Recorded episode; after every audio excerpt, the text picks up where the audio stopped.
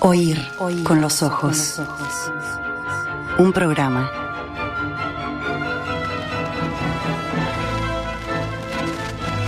Bajo los efectos de la lectura. All right, now, everybody, quiet, listen to me.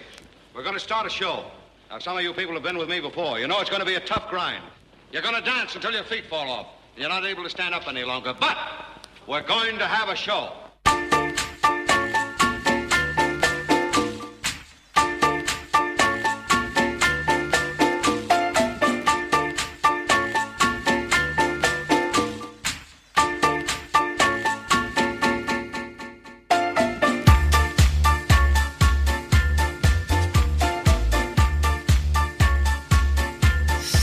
Sábado 18 de noviembre de 2023, esto es Oír con los Ojos. Bienvenidos, ¿cómo andan a partir de este momento?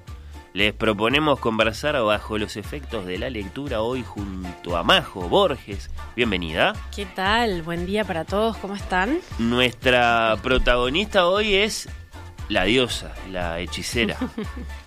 Eh, promesa de gran columna, Majo, Majo. Bueno, tú. eso no sé, Bueno. habrá que ver después, lo tendrán que decir los oyentes. No, eso- esa es la parte eh, en que determinamos si se cumplió la promesa. La promesa está. Sí. razón. Eh, Majo y su perfil de Circe. Circe Maya. Circe Maya, la nonagenaria, poeta, traductora, montevideana, residente en Tacuarembó ya hace muchos años, que continúa ganando premios. Recientemente, nada menos que el Lorca, hace muy poquito, y sobre todo seduciendo lectores, me parece. Sí. eh, que eh, es eso otro. Pero igual viene como de atrás, ¿no? Con un perfil súper bajo, la conoce poca gente. Da muy así pocas que vamos, entrevistas. Da pocas entrevistas, Vamos ha dado a- pocas sí. entrevistas en su vida. Vamos a hacer este justicia, un poquito de justicia. me ¿Nos parece. vamos a asomar acaso a una de las últimas que dio, si no la última? Un poquitito, aunque sea. Sí. Ah, me gusta mucho. vamos a asomar para, bastante. Para escuchar, Escuchar su eh, voz. Su voz, claro. La vamos a conocer un poco más a Circe Maya de la mano de Majo. Su vida, sus preocupaciones, sus poemas. Sí, mucho sobre su poema, su prosa. Bien. eh, literatura que hay sobre ella, pero Bien. sobre todo su vida, porque me parece que, o sea, vamos a leer mucho de su obra, pero sobre todo me parece que tiene una historia de vida increíble esta mujer, Bueno. que hoy tiene 91 años.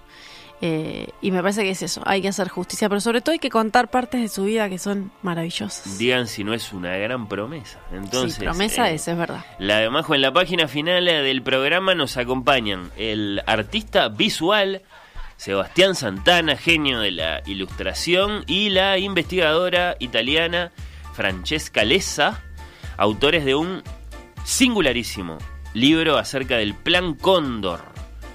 Viejos, secretos y nuevos hallazgos.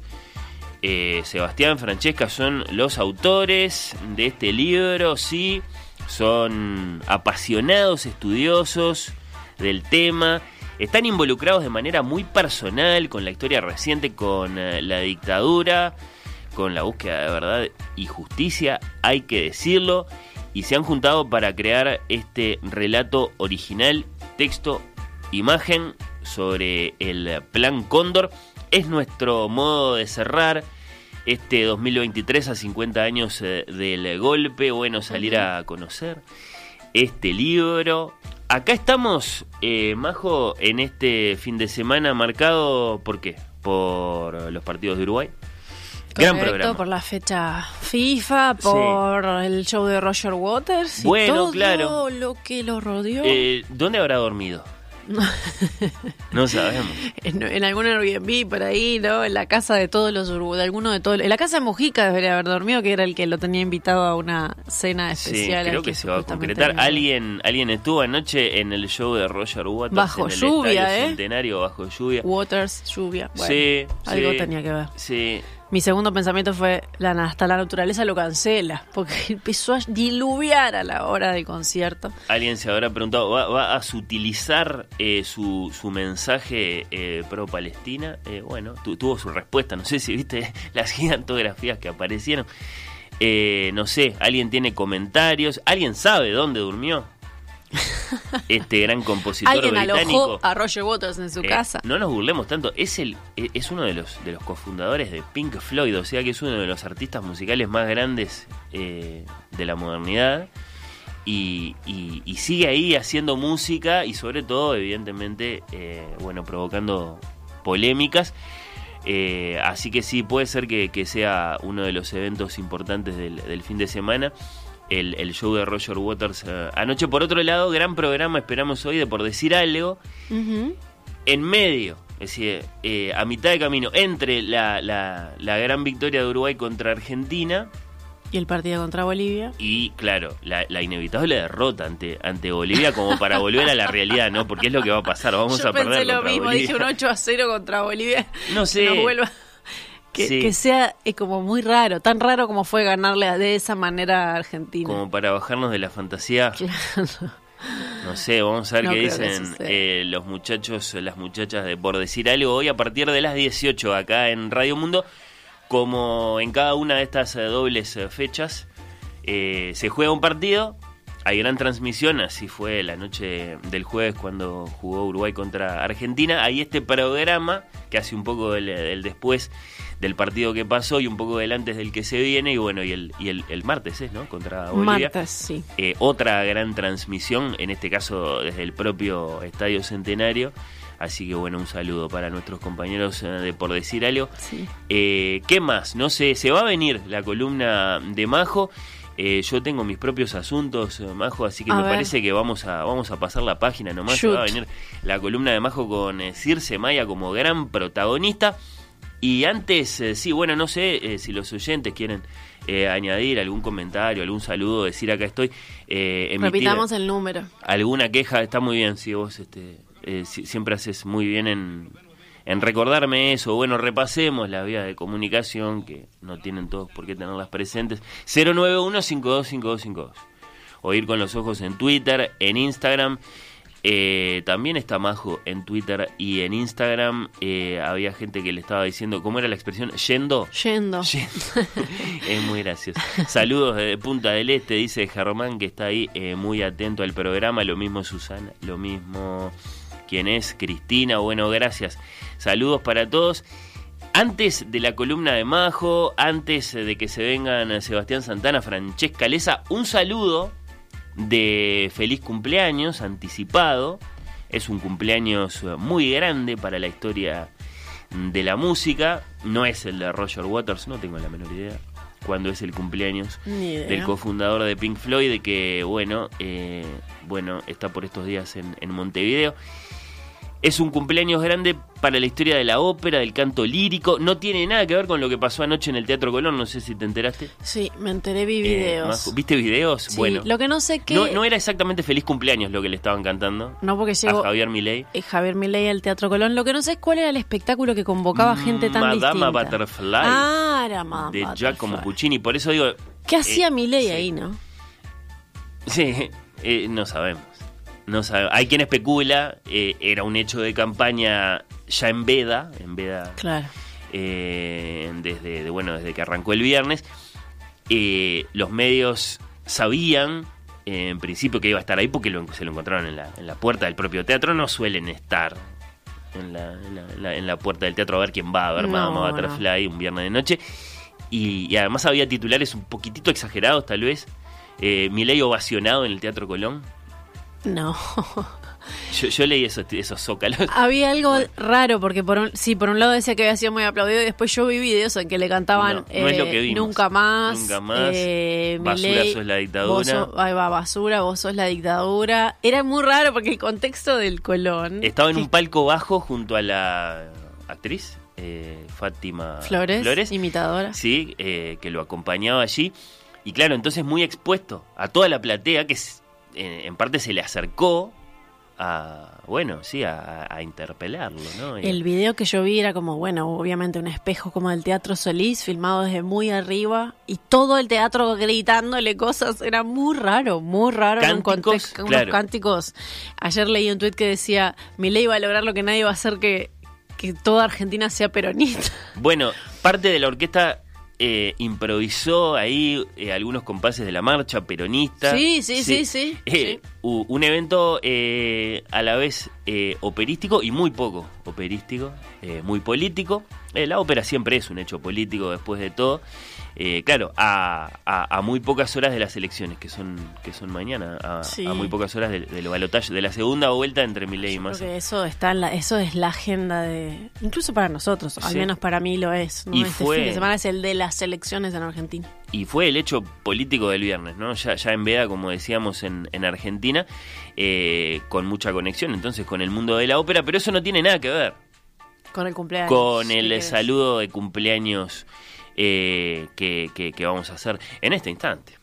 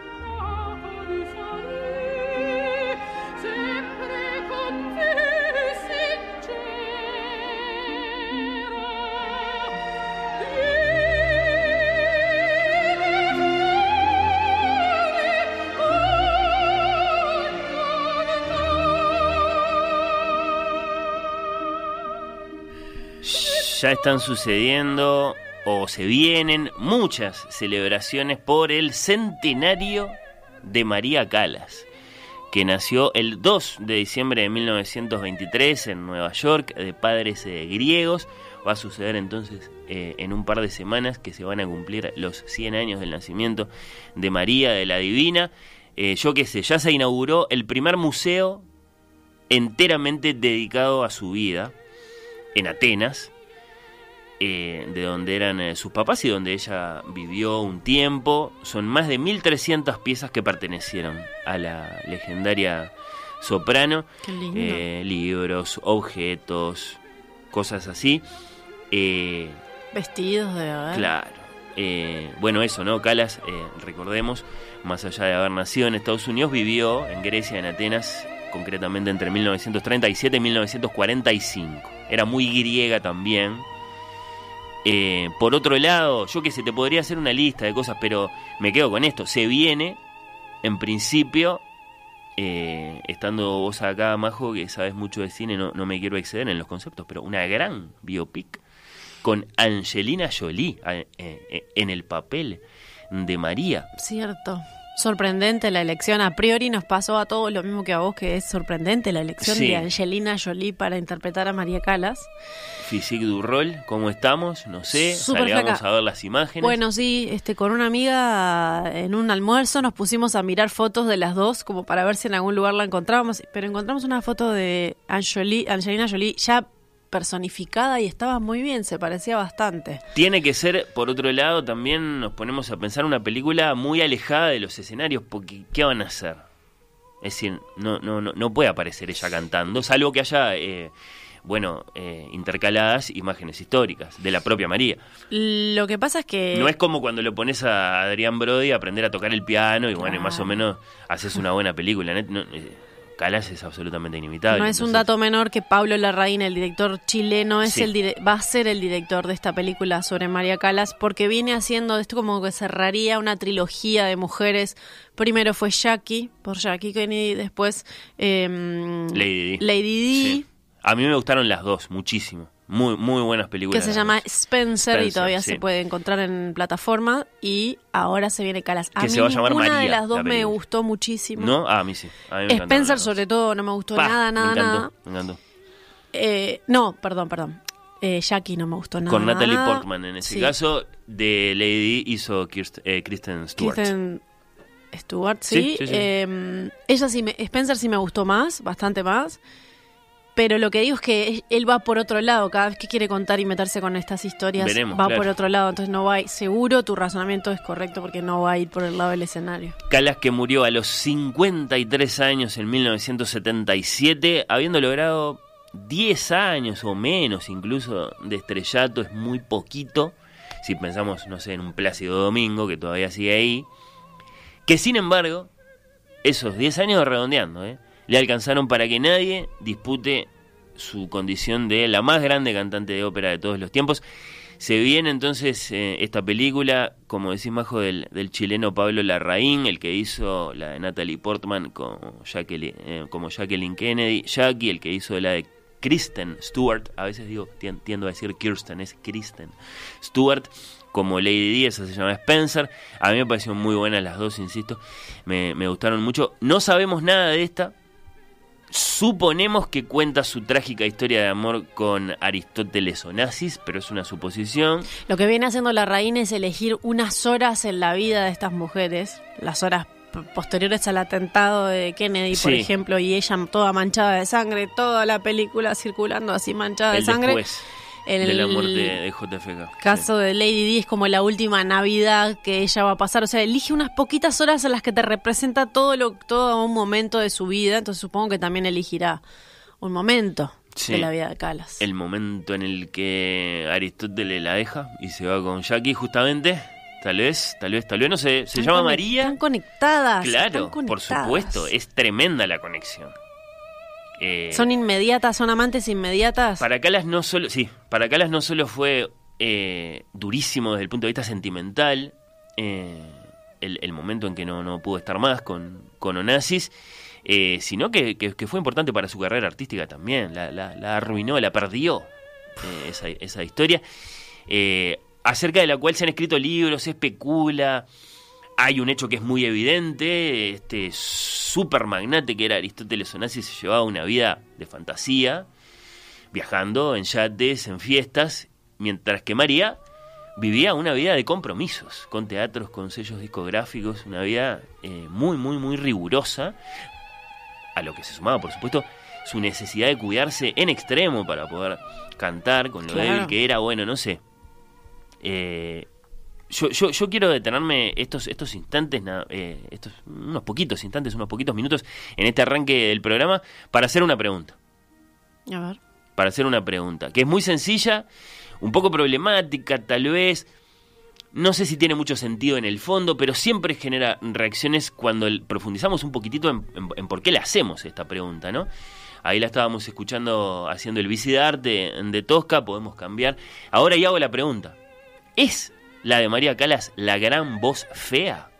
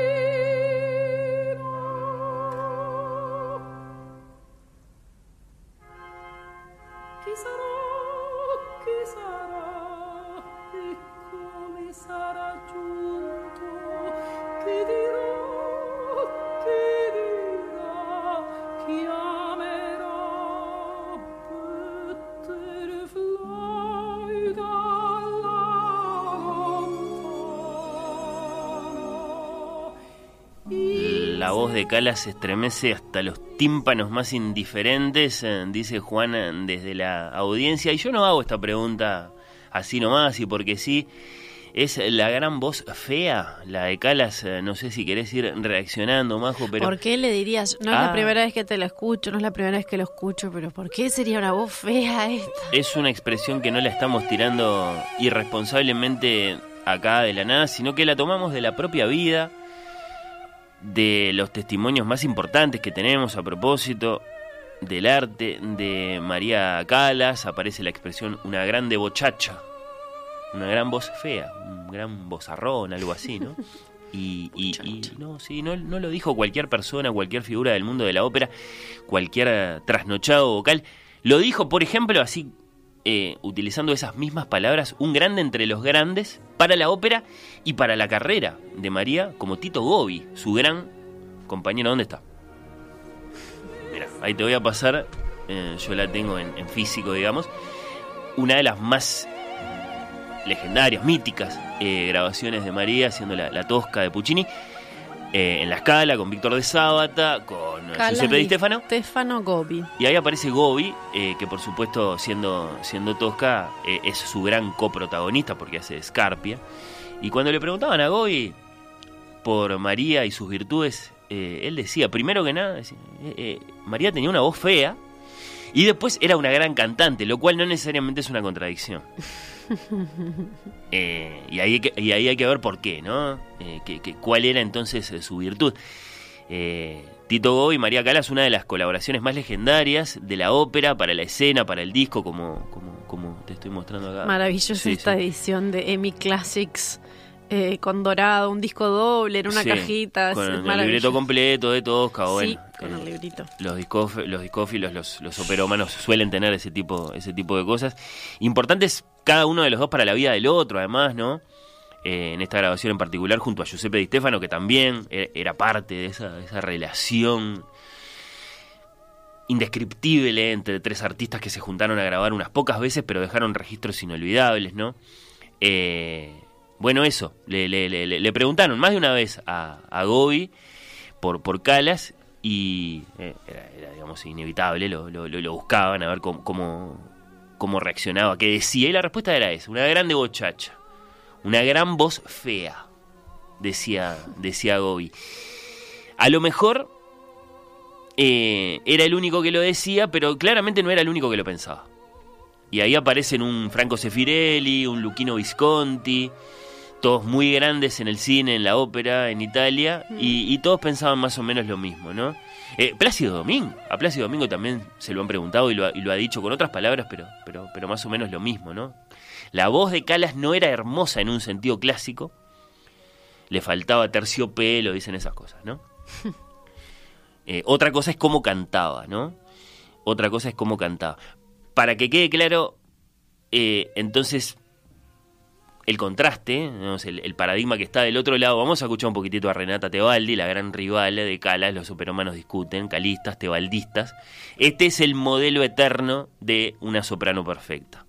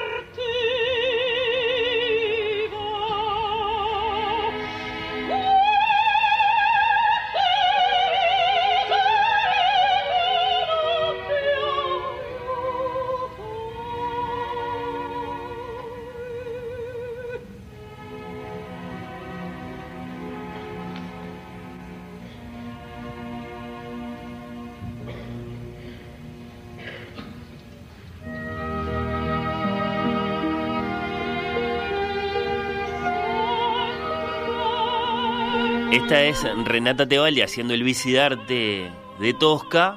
No sé si sienten la diferencia. De Tebaldi se decía, claro, esto es cantar. Como si habláramos de Gardel en tango, esto es cantar.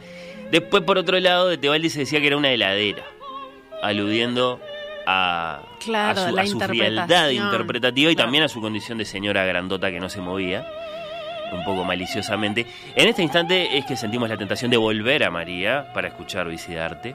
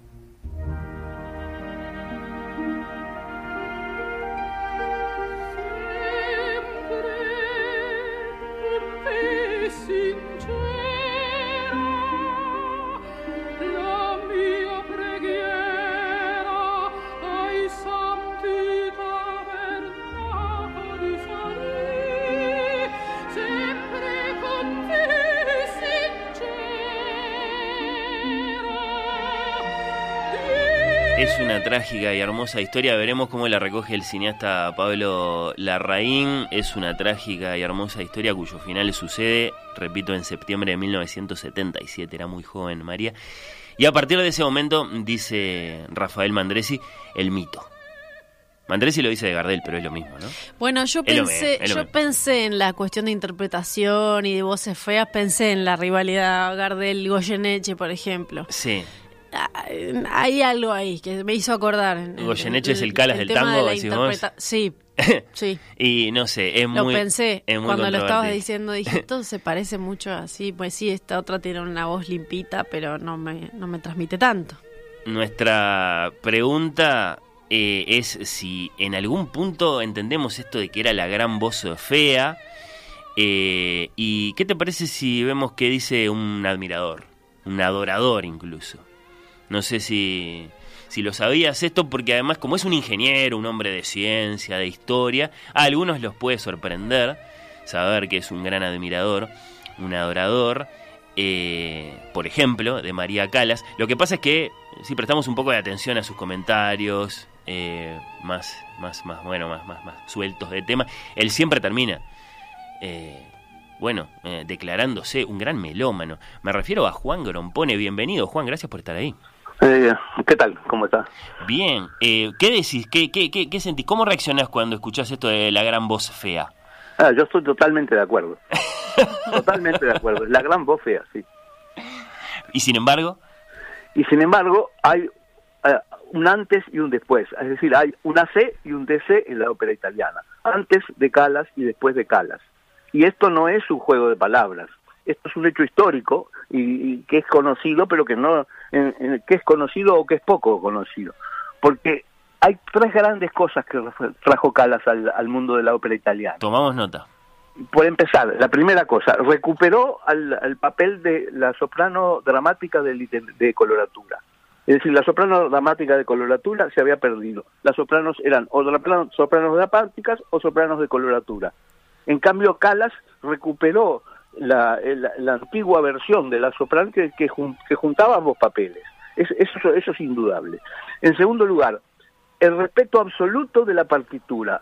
Antes de Calas, los, cantantes hacían lo que querían con la música. Cuando querían introducir un agudo lo introducían, cuando que- querían prolongar una nota la prolongaban. Es decir, el, el, el, el, el vivo, el cantante, hacía lo que quería eh, con, con la partitura. Calas dijo, la partitura se respeta a rajatabla. Y a partir de eso, nadie más dudó de que la partitura había que respetarla. Y la tercera con- conclusión, la tercera el aporte de Calas, es que la actuación tenía que ser creíble. Es decir, los actores, los cantantes tienen que moverse en escena, tienen que expresar los sentimientos de lo que está cantando, la voz tiene que expresar los sentimientos de la cantante. Y eso se puede ver exactamente en las dos versiones de Vicidarte, ¿no? Vicidarte, la versión eh, de, de- la versión de Calas es la versión de una persona que está viviendo, es decir, viví de arte, viví del amor y mirá lo que me está pasando, ¿no? En eso la aplastaba a Tebaldi, ¿no? la La superaba muy además- ampliamente. Ah. Y además todo eso lo hacía moviéndose en escena. En particular, en, en particular, por ejemplo, el- uno de sus grandes papeles, que eh, es el de papel de Tosca. Yo creo que es insuperable. El segundo acto de Tosca, no hay a nadie que pueda superar esa, la actuación de Calas en el segundo acto de Tosca. Muy bien acompañada por Tito Goy, por Giuseppe Claro, Di Stefano. la, versión de Gobi de, de Stefano, sí, sin duda, pero eh, es imposible superar eso. Ahora, eh, otro papel que era absolutamente imposible de superar es Norma. Norma que fue su gran su gran éxito. Vincenzo Bellini. Exactamente, que ahí ahí recupera la, la, la, la soprano dramática de coloratura, ¿no? Juan, además- eh, ¿qué, qué, qué, qué vas a buscar? ¿Qué pones cuando tenés ganas de escucharla? Bueno, según, eh, si yo pienso, creo que es la, es la gran intérprete de Puccini, porque tanto Tosca como Butterfly como Turandot son excepcionales los papeles que hace, ¿no? ¿Te gusta como Turandot también? Ahí es más polémica, ¿no? Ahí tiene No, más como- competidores. No, no, no, pero como Turandot fantástica. Mirá, bueno. Es absolutamente fantástica. Y si yo tengo que poner cuál es la cosa que nunca jamás se volverá a cantar de esa manera, diría que es el área de la B de las campanillas. Ah, el área de las campanillas de la Lacme. es, es así, el, el patrón, es decir, para poner en cebres, diciendo, este, este, es, este es el área patrón de coloratura. Bueno, se viene el centenario de María el próximo 2 de diciembre. Eh, ¿Vas a tener tu, tu copa para brindar ahí, Juan?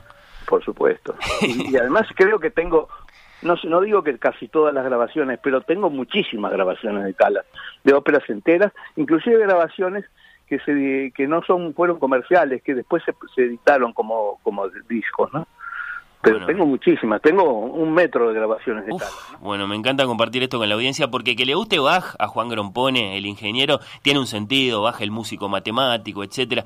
Que le guste Calas eh, nos añade, creo, toda otra dimensión eh, de este, de este, eh, de esta queridísima voz de esta radio, ¿no? Como, como Grompone, autor de libros y una de las voces más clásicas de la, de la tertulia.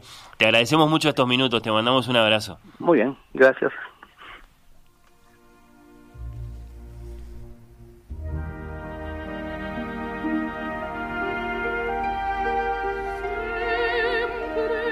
Y Majo, vos tenés otro aporte para hacer a propósito de qué está pasando con esto de los 100 años de Calas. Sí, hay un ciclo de funciones musicales en movie, ¿no? En algunas salas de movie de películas que tienen que ver con música. Ah, la hubo de Taylor Swift, la hay de YouTube, la hay de distintos músicos y 100 también años de Taylor Swift. se cu- Sí. y también hay un eh, documental, en realidad es una película que se llama Calas París 1958. Ya hubo funciones, pero hay una función especial el sábado 2 de diciembre, que sería su cumpleaños, a las 3 de la tarde, ideal, ¿no? Horario de sábado 3 de la tarde muy Horario Punta de ópera Carretas. en Nueva York. Claro. Sí. Em, que retrata el debut de María Calas en París con una actuación legendaria en la Ópera de París el 19 de diciembre del 58, por eso se llama Calas París 1958, y cuenta la presentación que fue un evento social al que asistió todo París, que estaba el presidente Francescotti, que estaba Jean Cocteau, el duque y la duquesa de Windsor, Charles Chaplin, Brigitte Bardot, y que ella apareció en escena luciendo un vestido y joyas por valor de un millón de dólares. Para vos que te preguntás por el repertorio, abrió con Casta Diva de Norma, que recién este, la nombraban, seguido de la inquietante escena de Miserere del Trovatore de Verdi, antes de aligerar el ambiente con la traviesa Una boche poco fa de El Barbero de Sevilla y dice el clima llegó en la segunda mitad, una representación completamente escenificada de Tosca, el acto segundo. El repertorio de esta actuación muestra a Calas en su mejor momento, tanto en recital como en actriz de ópera. 58, y bueno, sí, ¿no? Eh, claro, el deterioro fue tan rápido Pero sí, sí, claro, todavía estaba, no sé si en plenitud, pero, pero, pero bien, bien. Y lo, la particularidad para muchos, a mí me gustaría mucho ver esta película, es que ahora se recuperó, está en 4K Ultra HD, restaurado a partir de los 16 mil, la película de 16 milímetros original. Malas noticias para Angelina Jolie, ¿no? Porque entonces vamos a tener mejores ele- ele- elementos para compararla y para, y para que no nos guste. Exactamente, Sí, bueno, sábado 2 de diciembre, si entran a la página movie.com.uy ya pueden comprar las entradas Bueno, para esta función de las, dos, de las 3 de la tarde en Movie Punta Carretas. Tremendo aporte, eh, Majo. A propósito de estos 100 años, sí, de María Ana Sofía Calas, que nació en 1923, hija de Evangelina Dimitriades y Georg Karoyeropoulos, lo tengo que decir muy despacito, eh, griegos que se habían ido a vivir a Manhattan. Eh, bueno, muy rápido, ya en 1929, o sea, tenía que 6 años. eh, esta, niña ya estaba cantando. Y si queremos ver en esa niña ya el mito, la diosa, la tragedia, bueno, tenemos los, elementos. Eh, ella ha dicho, eh, por ejemplo, en sus cartas, yo tengo acá una edición espléndida de la correspondencia de María Calas, de Acal, en- en nuestro idioma, por supuesto. Eh, primero perdí mi voz, después perdí mi figura, finalmente perdí a Onassis. Y lo de la figura es muy tremendo porque ella creció eh, no solo sintiéndose y viéndose así en el espejo, sino reputada por su propia mamá, fea y gorda. Así le decía a su propia mamá, vos sos fea y sos gorda. Lo de la figura, que además fue acaso muy determinante para su estrellato, eh, bueno, eh, fue, fue muy determinante, de- de- digamos, para, para lo vital también, ¿no? Había arrancado con 15 años en el Conservatorio Nacional de Atenas, donde ya causaba la, la maravilla de todos los que la escuchaban, la perplejidad de sus profesores, porque cantaba mal y al mismo tiempo interpretaba como nadie había interpretado jamás eh, ese repertorio. Eh, y, y bueno, eh, eso, después lo que más impresiona es lo cortita que fue su carrera, eh, lo rápido que fue el, deterioro de su instrumento y bueno, y la, y la caída ¿no? de ella como, como heroína, ¿no? Eh, es, es muy tremendo, es muy tremendo eh, pensar eh, lo, lo, lo rápido, lo vertiginoso que fue todo. Así que bueno, eh, esperemos esa película que acaso va a ser una buena forma de encontrarnos con, con la historia. Me pregunto de María si Calas, ¿no? la elección de Angelina Jolie por la cual vos me preguntabas Sí. no habrá tenido que ver con esto de los- del, del trastorno alimenticio, de una cuestión de la figura. Andás a ver si a la reina no, no se le ocurrió primero por ese lado, de va a conectar bien con este personaje porque vivió algo parecido. Un antecedente interesante es que yo creo que sorprendió al mundo del cine, a los espectadores comunes seguro, con, con sus dos castings anteriores, ¿no? Es decir, tanto Natalie Portman como Jackie, como Kristen Stewart, eh, como, como Lady Di, no eran opciones obvias. Me da No. esa sensación. Para nada. Y, y terminaron siendo suficientemente convincentes, con Sí. grandes nominaciones y premios las dos. Así que eh, eh, hay que verla, hay que darle la oportunidad, me parece, ¿no? A Yo quiero que la Raín vuelva a filmar a Chile, lo dije.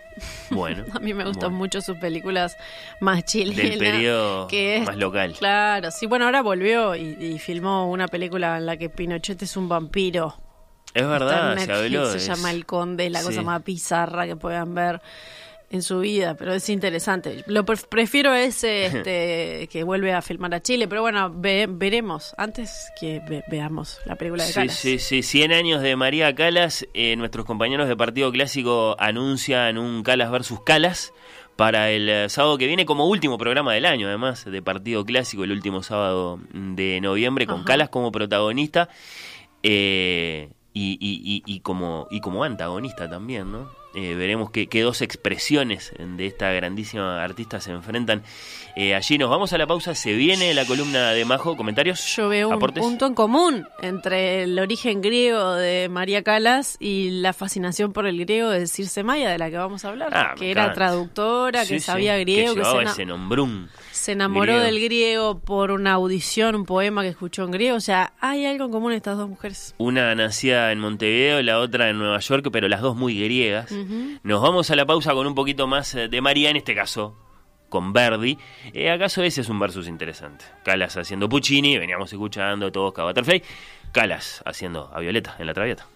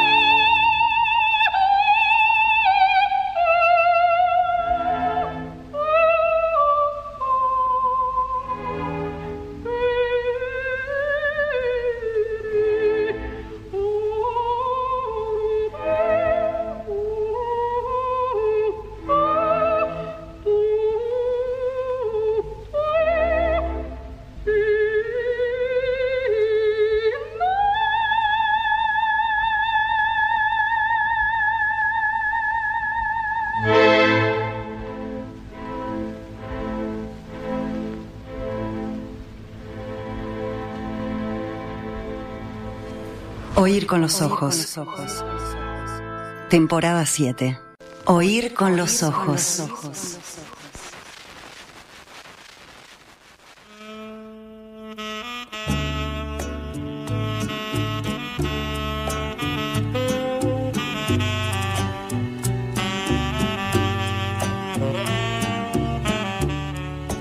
Miembros de la orquesta, Majo Borges. Tengo palabras para decir lo que hoy siento, no es la emoción ni el pensamiento, es que no dejas cariño hablar. Yo no estaré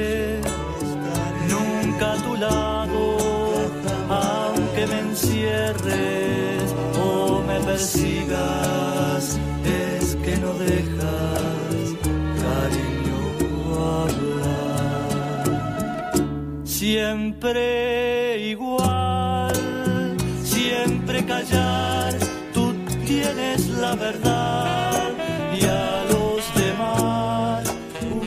que estamos escuchando es Los que iban cantando, el grupo uruguayo del fundado en los años 70, el que integraban Jorge Lazaroff, Jorge Bonaldi, Luis Trochón y Jorge Galemire. Des- un poquito después se fue Galemire, entró Jorge de Hipólito, Carlos da Silveira, después incluso estuvo el Pitufo Lombardo y cuando se murió el Choncho Lazaroff se disolvió en 1989. Pero ¿por qué estamos escuchando Los que iban Hay cantando? un gran libro, lo tengo que decir, hay un gran libro sobre la historia de los que iban cantando de, de nuestro querido Guillermo de Alén Carpinto. Es un verdad. librazo enorme, un trabajo de investigación imponente. Es verdad, pues estamos escuchando los que iban cantando porque eh, el nombre de la banda es el nombre de uno de los poemas de Circe Maya, eh, que es de quien vamos a hablar en realidad. Esto no es un espacio para hablar de los que iba cantando, pero el nombre de esta banda surge de un poema que se llama así, Los que iban cantando. Y elegí esta canción que se llama No tengo palabras porque ellos eran un grupo que tenía mucho experimental, mucho de resistencia a la dictadura, Por pero también tenían mucho humor. De hecho, esto es una canción que me, me, saca una sonrisa, como un bolero este, bastante irónico. Y Circe Maya tenía humor, es uno de mis descubrimientos de toda esta semana de inmersión en la vida y la obra de Circe Maya. Que como siempre me gusta hacer en estos perfiles de quiénes vamos a hablar, ¿no? De la cantidad de Circes de las que podemos hablar, ¿no? En su momento lo hicimos con María Stargilio, con Clarice Lispector. Sí, y en el caso de Circe, además, eh, a sus eh, 90 y todavía allí, claro, 91 años tiene ahora. eh, muy especialmente, ¿no? Es decir, cuántas vidas, cuántas Circes en todo ese tiempo. Totalmente, vamos a hablar de la que acaba de ganar el premio García Lorca, pero también de la que lleva el nombre de una diosa griega, de la terrenal y práctica, de la resiliente, la traductora, la que sabía hablar y traducir del griego, la madre de seis hijos, la esposa del preso político, la profesora de filosofía, la escritora, la poeta obsesionada con el tiempo, la que publicó a los 12 años su primer libro, la que perdió un hijo en un accidente de tránsito, la integrante del grupo de Tacuarembó, la que le dio al cancionero popular uruguayo la canción Otra voz canta, popularizada por Biglietti, y el nombre de la banda Los que iban cantando, que estamos escuchando, y La Humilde. Es mucho, es mucho, dijo cuando Fabián Severo en esta misma radio le dijo que su poesía nos agrandaba el mundo. Y ella decía, es mucho, es mucho. Y No- además... no, será para tanto. claro. Claro, era muy humilde y mm, era una poeta. Yo creo que lo más importante es que es una poeta y vamos a hablar de la poeta, aunque ella decía que le resultaba un poco raro poner que su profesión era poeta y decía, es chocante, yo no pongo eso, es chocante. Y dice, Sí, ¿por qué sí. será tan chocante poner poeta como profesión? Eh, sigue ahí al punto de que de que cuando le dieron el, el Lorca hubo algún incluso algún titular como que en el entorno muy íntimo de su familia este, le, hicieron llegar la noticia por supuesto y ella tuvo su, su reacción así que así que eh, es muy muy increíble no pensar que, en, esta Circe de la que vas a hablar vos lejos en el tiempo y, y en que esta mujer todavía sigue ahí en su tacuarembó Sigue ahí, eh, sabemos que está un poquito enferma Sí, bueno. y que es otra Circe. sí sí Pero está ahí eso, tiene 91 años y sigue en Tacuarembó un lugar que ocupa un lugar muy relevante en la cultura uruguaya Claro. y en su propia vida, pese a que ella en realidad nació en Montevideo en 1932, ella no nació en Tacuarembó. vive en Tacuarembó y vivió en Tacuarembó cuando se casó con su marido, se fue a vivir allá cuando él se recibió de médico, el médico Ariel Ferreira, ya sabían que cuando él se recibiera se iban a ir a vivir a Tacuarembó y se fueron con dos hijos y allá tuvieron cuatro más y allá se quedó finalmente. Pero a mí me interesa sobre la vida familiar, incluso ella, escuchar que alguien tiene seis hijos es imponente en este momento de, de Uruguay, ¿no? Para nosotros sobre todo, Seis para nuestra hijos cultura. ¿Y cuántos poemas? Seis hijos y seguía escribiendo, seis Sí. hijos y seguía escribiendo prosa y poesía. Es obviamente que para su época es algo muy especial. Y ella decía que la poesía era su actividad segunda. De hecho, hay un poema que se llama Actividad Segunda. Y que la primera actividad que ella tenía era encargarse de sus seis hijos y mucho más cuando quedó sola en su casa porque eh, a su marido lo detuvo, lo detuvieron y fue preso político. Me divierte un poco eh, un- unos conceptos que eh, está. va- Vamos a decir lo que tengo sobre la mesa. Sí, ¿no? sí, sí, son, son muchos libros diversos, Sí, muy distintos. no todos firmados por Circe, algunos sí, otros no. Por un lado tengo la obra poética de Circe, o sea, viene a ser como una obra completa que reúne un poco de poesía y un poco de prosa. Eh, está Destrucciones, por ejemplo. No tiene mucha prosa, pero es muy buena. Me gusta mucho la prosa de ella. Después tengo el libro Un viaje a saltos, un pequeñito libro del que voy a hablar y voy a leer algunos fragmentos y que recomiendo que lo pueden encontrar en librerías. Por suerte ahora se consigue, lo acaban de reimprimir. Lo acaban, porque la verdad es que cuando empezamos a planear Sí, hablar sí, de esto no estaba consigue. y encontramos este librito como una rareza y ahora fui a una librería y me lo ofrecieron, así que dije, bueno, bien, ahora un viaje a salto se puede conseguir. Y después está Dicen las raíces de Azul Cordo, que tiene perfiles de mujeres en la dictadura uruguaya y ahí la primera eh, rem- dedicatoria, digamos, el primer perfil es el de Circe Maya. Conversamos con Azul, nos visitó este año en el programa y por supuesto que, que hablamos de Circe, a la que le dedicó, claro, todo, todo ese primer gran capítulo de su libro. Un beso para ella que debe estar escuchando por algo que puso en Twitter. Y también eh, una colaboración de eh, Circe Maya Palabra en el Tiempo, estudios sobre su obra, que son ensayos sobre la obra de Circe Maya. En Ahí está Néstor Sanguinetti, metido. con quien también estuvimos, un gran estudioso, investigador de nuestras poetas, de Cristina Peri Rossi, de Ida Vitale, también de Circe Maya. Ahí se juntaron un montón de profesores, de críticos, otras voces, también hay escritores, a, a hablar sobre Circe. Exacto, todo con mis tradicionales papelitos amarillos para Claro, los que sí, no sí, vieron nada marcado. en las redes. Y yo les quería leer un pedacito de este libro, Dicen las raíces de Azul Cordo del perfil, porque ella fue muy amiga del Bocha Benavides. Allá en Tacuarembó. Claro, exactamente. Hay algo que les puedo contar después, pero dice, el Bocha me decía en el liceo, y esto lo traigo a colación de él, que la vida doméstica era su, ella decía que era su actividad segunda, la poesía. Bueno, dice, el Bocha me decía en el liceo que no te trague la vida doméstica. Pero yo siempre he creído que hay una falsa oposición ahí. Me parece que no necesariamente el escritor pasa por la bohemia. Hay otra forma de. Los caminos son muy variados. Tampoco paso todo el tiempo escribiendo. Y hasta al revés es una experiencia rica también. Contaba Circe en una entrevista inédita para la revista El Sur también insiste, realizada en 2002. Creo que hay que evitar las falsas disyuntivas, decía. No tiene por qué ser solo el solitario el que escribe. Esa experiencia de soledad la atravesamos todos necesariamente, el que escribe y el que no escribe. Y me parece que esto la define muchísimo, porque ella tiene mucho de la vida cotidiana. eh, De su casa. De su casa, Sí. en sus poemas, algo que para muchos es muy valioso, porque no está hablando de grandes ideas, pero sin embargo va de las cosas más domésticas a las grandes ideas más existenciales. Además, ella era profesora de filosofía, entonces todo eso lo integra en su poesía y en su prosa. Vayamos a algunos datos biográficos. Ella nació en Montevideo, como decíamos, hoy tiene 91 años, vive en Tacuarembó. El padre fue el que le editó este libro cuando ella tenía 12 años. El libro se llamaba Plumitas, poemas de mis 10 y 11 años. Vos sabés que ese, si buscas bien, también se consigue. Es un librito chiquitito, bueno. eh, bien infantil, pero claro, muy valioso a la luz de lo que fue la obra posterior de Claro. Circe Maya, ¿no? Ella igual decía que no sé si le había gustado tanto que Y- le hubieran publicado, pero es una pequeña joyita que tenga publicado ese libro sí. Plumitas. ¿Cómo no? Su mamá se murió cuando ella tenía 19 años y lo que dicen es que eso la marcó bastante y que ese dolor aparece en su primer libro de adulta que se llama En el tiempo, que fue de 1958. Y lo que yo decía en el bloque anterior que se conecta con María Calas es que ella tenía una rareza muy que le hacía muy particular, y es que ella estudió griego, amaba el griego, traducía del griego, porque ella cuando era muy chica escuchó en un poema en la radio, en una audición griega, alguien leyó un poema directamente del griego y dijo voy a aprender y fue bastante autodidacta y aprendió tanto que podía traducir desde el griego, hablar griego, eso para un uruguayo sigue siendo una rareza. Como marcada por su nombre, ¿no? Claro, exactamente, por el nombre de esta diosa griega, Circe.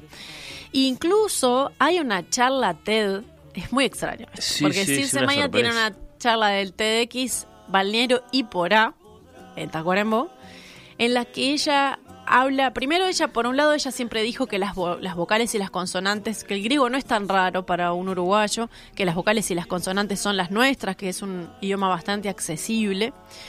Pero eh, ella dice en esta charla, como que el consejo global de la charla que dura 12 minutos, la pueden encontrar en YouTube, es escuchen un poema en un idioma que les resulte extraño. Apréndanse, aunque sea unas líneas de un idioma, de un poema en un idioma que les resulte extraño, sea ruso, el que quieran, pero dice, está bueno escuchar la poesía y después yo escuché, fue, leí algunas cosas en todos estos libros, ya no me acuerdo en cuál, que decía que los poemas traducidos son siempre otro poema. Por Porque cierto. la poesía usil- Una utiliza las palabras de más una que en manera. cualquier otro caso. Claro, mucho más que con la prosa. Si nos vamos de nuevo a la biografía, ella conoció a su marido, el doctor Ariel Ferreira, mientras eran estudiantes. Ya sabían que se iban a ir a vivir a Tacuarembó. Se fueron, como les decía, con dos hijos y allá tuvieron cuatro más. Y ella estaba dedicada a la docencia. Me gusta esto de que ella tuvo que decidir en un momento si, eh, como le gustaban mucho las letras, si enseñaba literatura o enseñaba filosofía. Y la razón por la cual se decidió por la filosofía es que la literatura dice que uno corre el riesgo de destruir lo que está enseñando, Hmm. de disecarlo, de memorizar, de convertir en las figuras, de que un, un alumno se acuerde si, si es una anáfora o si es, y en realidad no, no se quede con la esencia. Entonces decía, Claro, en ese llevar al laboratorio que tiene a veces. Exactamente. eh, decía, en cambio La filosofía explicás una idea, la puedes explicar de mil maneras y no la vas a destruir. Entonces, eh, ella tiene esto que a mí me parece genial, que es el viejo dilema de la crítica, ¿no? De qué pasa con la crítica, de, de- de destruir algo que en realidad tiene que ser poético y tiene que ser artístico y, y ya si lo sobreanalizás como que un poco y agarras un bisturí un poco lo estás destruyendo. Lo que pasa es que ella era poeta. eh, Claro. Eminentemente, lo sigue siendo seguro. Y, y entonces, claro, tenía sus, sus, sus reservas con todo lo que fuera, de algún modo, la, la letra no viva, no sé cómo, cómo, cómo describirlo. Pero claro, este así como hay eh, escritores de los que esencialmente tenemos que decir que son críticos y hacen de la crítica una gran actividad creativa, Circe es poeta. Totalmente. Y bueno, eh, uno de los hechos que marcaron su vida, como decía, fue que su hijo murió, uno de sus hijos murió en 1983 en un accidente de tránsito. Esto la marcó muchísimo y aparece reflejado en el libro Destrucciones, que forma parte de eh, obra poética, de la obra completa, este libro grandote de Circe Maya y escribe cosas como la mayoría de estas frases, como el consuelo que le daban en ese momento, ¿no? La mayoría de estas frases y gestos van acompañados de consejos de diverso tipo, como el recordar las responsabilidades frente a otras personas. Ahora tienes que pensar en esto o aquello. El pensamiento está, por el contrario, totalmente volcado hacia quien de verdad necesitaría consuelo y que ni siquiera puede escucharlo. Si cuando era chicos corrimos ante la menor herida, ahora justamente ahora van a ser abandonados, ahora se les va a dar vuelta la cara a pensar en otros. La situación toda es absurda. Hablan como si uno hubiera perdido algo propio y observan que todavía tiene otros seres. Le dicen que no ha quedado totalmente desposeído, como si se tratara de eso. Acaba de hundirse un universo entero que ninguno de nosotros poseía, que no era nuestro. Acaban de robarle a alguien absolutamente todo lo que tenía. No le dejaron nada, despreciaron, pisotearon todos sus recuerdos, los que solo él tenía. Destrozaron lo que iba a hacer, lo que iba a decir. Le taparon la boca, los ojos, lo ensordecieron, le enmudecieron, lo echaron de aquí, de donde estamos todos, y porque sí no más y sin razón. Esto es parte de lo que, del dolor que plasma en prosa, en, en el libro de Instrucciones. Y pasando a, íbamos diciendo la que vivió todo esto, que ella después habla del desgarro y aparece mucho el dolor y la, incompre- la incompresión de los demás en varios de sus poemas. Y si pasamos por la que era traductora, ella también decía que no era traductora, porque no era una traductora oficial. Ella decía que no era poeta, pero también que no era traductora. Lo que sí decía que traducía para lograr la irradiación, como para lograr que, que se esparciera lo que a ella le gustaba. Pero bueno, de hecho, esa ella traducía, traducía de varios idiomas y traducía el griego. Y traducir es leer de forma particularmente intensa, ¿no? Al punto de poder después este, volver a decir lo mismo en otro idioma. Eh, es un juego eso, eh, de, de- de- de negarse en tanto que traductora. Lo, lo era y de un modo muy íntimo lo, eh, lo, lo tenemos testimoniado en muchos trabajos. Totalmente. Y si nos vamos a los temas eh, que abarcó su poesía y su literatura en general, hay un tema que aparece siempre, que es el de la naturaleza. Eh, y vamos a escuchar un pedacito, me, me gustaba recuperar su voz, eh, pero hablando de esto de la naturaleza, en una entrevista que se le hizo en esta radio, en el programa La Canoa, con Diego Barnabé y Pinocho Rutén, cuando se hizo una reedición del viaje, de un viaje a Salto, en la Bruno Biblioteca levanta Nacional. la mano, lo tengo, muy bueno, qué importante su reedición. Mando el abrazo de siempre. Eso fue en 2018 en la Biblioteca Nacional. Estaba Fabián Severo también en la mesa cuando le hicieron la entrevista. Y ella decía esto sobre su vínculo con la naturaleza en su poesía. Has contado que mm, eh, la relación con la naturaleza y el impacto de la Bueno, el naturaleza. descubrimiento, porque a veces creen Sí. que, eso- que son recuerdos de mi vida, tal vez en el campo, pero al revés, yo no había vivido. Más bien fue el contraste de ser una niña que estaba en la ciudad siempre con el ruido, los motores. Por eso hay un poema que se llama No hay noche, porque no había noche de verdad en, en- en Montevideo. Donde yo descubrí la noche fue en, en- en campaña, en Laureles, en una estancia de un amigo de mi padre que nos invitó. Y, y con mi hermana descubrimos una algo maravilloso. Yo lo que sentía es que las palabras cobraban casi un nuevo sentido después de haber de haber visto una verdadera noche, digamos, con el cielo bajito, lleno de estrellas y caminar y, y un silencio y Adorable. Cielo bajito, me encanta. El cielo bajito con las estrellas, como descubrir la noche, era otra cosa. ¿Cu- ¿A cuántos nos ha pasado de los más capitalinos Sí. que te vas y dices, ah, esto era el cielo cuando somos? Eh, fue hace muy poco esto, ¿qué es? ¿2018? ¿2019? 2018. 2018, claro. Circe Maya, eh, acá mismo, en este mismo estudio, en, en La Canoa, con Diego, con Pinocho, con Fabián Severo. Y con Eh, Valentina Y Fuster. con Valentina Fuster, es cierto. Nuestra operadora sí, que sí, estaba sí, en ese que- momento en la entrevista y que es un hay un registro, se puede ver esta Claro, entrevista. está muy bien decirlo. No solo se puede escuchar, se puede ver porque, porque bueno, eh, salió en ese momento por, a través de, de- de la emisión en video de la, de la radio, así que en el canal de En Perspectiva de, de Radio Mundo se la puede buscar, ahí está en la página de la radio, ¿no? La vi completa y es la verdad muy lindo verla a ella en acción, una mujer totalmente adorable, incluso por, por la manera en la que habla. Verla en este caso aporta, aporta algo más. Hablando de temas, ella tenía una obsesión por el tiempo, por el, por lo rítmico y me gustaba también recuperar su palabra sobre este tema del tiempo. por ejemplo, en el tiempo, el primero, yo quiero que la, per- quien lee, que escuche el ruido del, del remo contra el agua. Eso, el ruido del remo contra el agua. Y, y ya en ese ruido, después sí se despliega para otros lados el poema, pero el poema siempre vuelve al hecho de que el ruido del remo sobre el agua es rítmico y que entonces es como así como el reloj está marcando los segundos, en cierta manera el ir remando sobre el río Caraguatá generalmente, o sobre el Queguay, eh, eh, eh, es, es el latido del tiempo. Entonces aparece el tema que siempre me ha obsesionado, las formas del tiempo, ¿no? No solo el, presente muchas veces, pero hay un poema que se llama, este creo, este relojes, ahora no me acuerdo el nombre, pero es como si hubiera relojes invisibles que miden el pasaje de distintos tiempos, el tiempo vegetal, el tiempo, el tiempo de las piedras, y el tiempo, y un tiempo de hecho de parpadeos y latidos, un tiempo, lo dice así de cierta manera que es el nuestro. claro. Eh, bueno, y son eso por ejemplo, o, que, o la extraña forma en que podría existir el futuro, no solo el pasado. El futuro podría estar viniendo hacia nosotros, yo qué sé, todas las formas del tiempo. Todo me ha obsesionado mucho. Es el gran tema. Una de las prestaciones que tiene eh, ser poeta, poder vivir en muchos tiempos. Poder eh, eh, apreciarlos, o poder, bueno, eh, incluso medirlos. Como, como hacía Circe, como hace Circe, eh, lo explicaba muy bien ahí. Sí, porque además eh, esto mismo que ella decía de los profesores de literatura lo hacemos también los periodistas. Nosotros decimos qué temas este, fueron recurrentes. Me gusta que ella misma diga que es su obsesión era el tiempo. Y yo puedo encontrar temas como la fotografía, la luz, las imágenes. El tema de la luz y de las imágenes es muy importante en su poesía. Hay incluso imágenes ya más eh, elaboradas. Aparecen cuadros de cuadro- cuadros de Paul Klee. Tiene un tema con, con las imágenes. Con la mirada. Y también tiene referencias que conocemos los lectores. Y me gusta resaltar un detalle de la precisión, porque ella dice que la poesía busca precisión y se nota que ella es como muy... Hay unas cosas en las que es muy terrenal.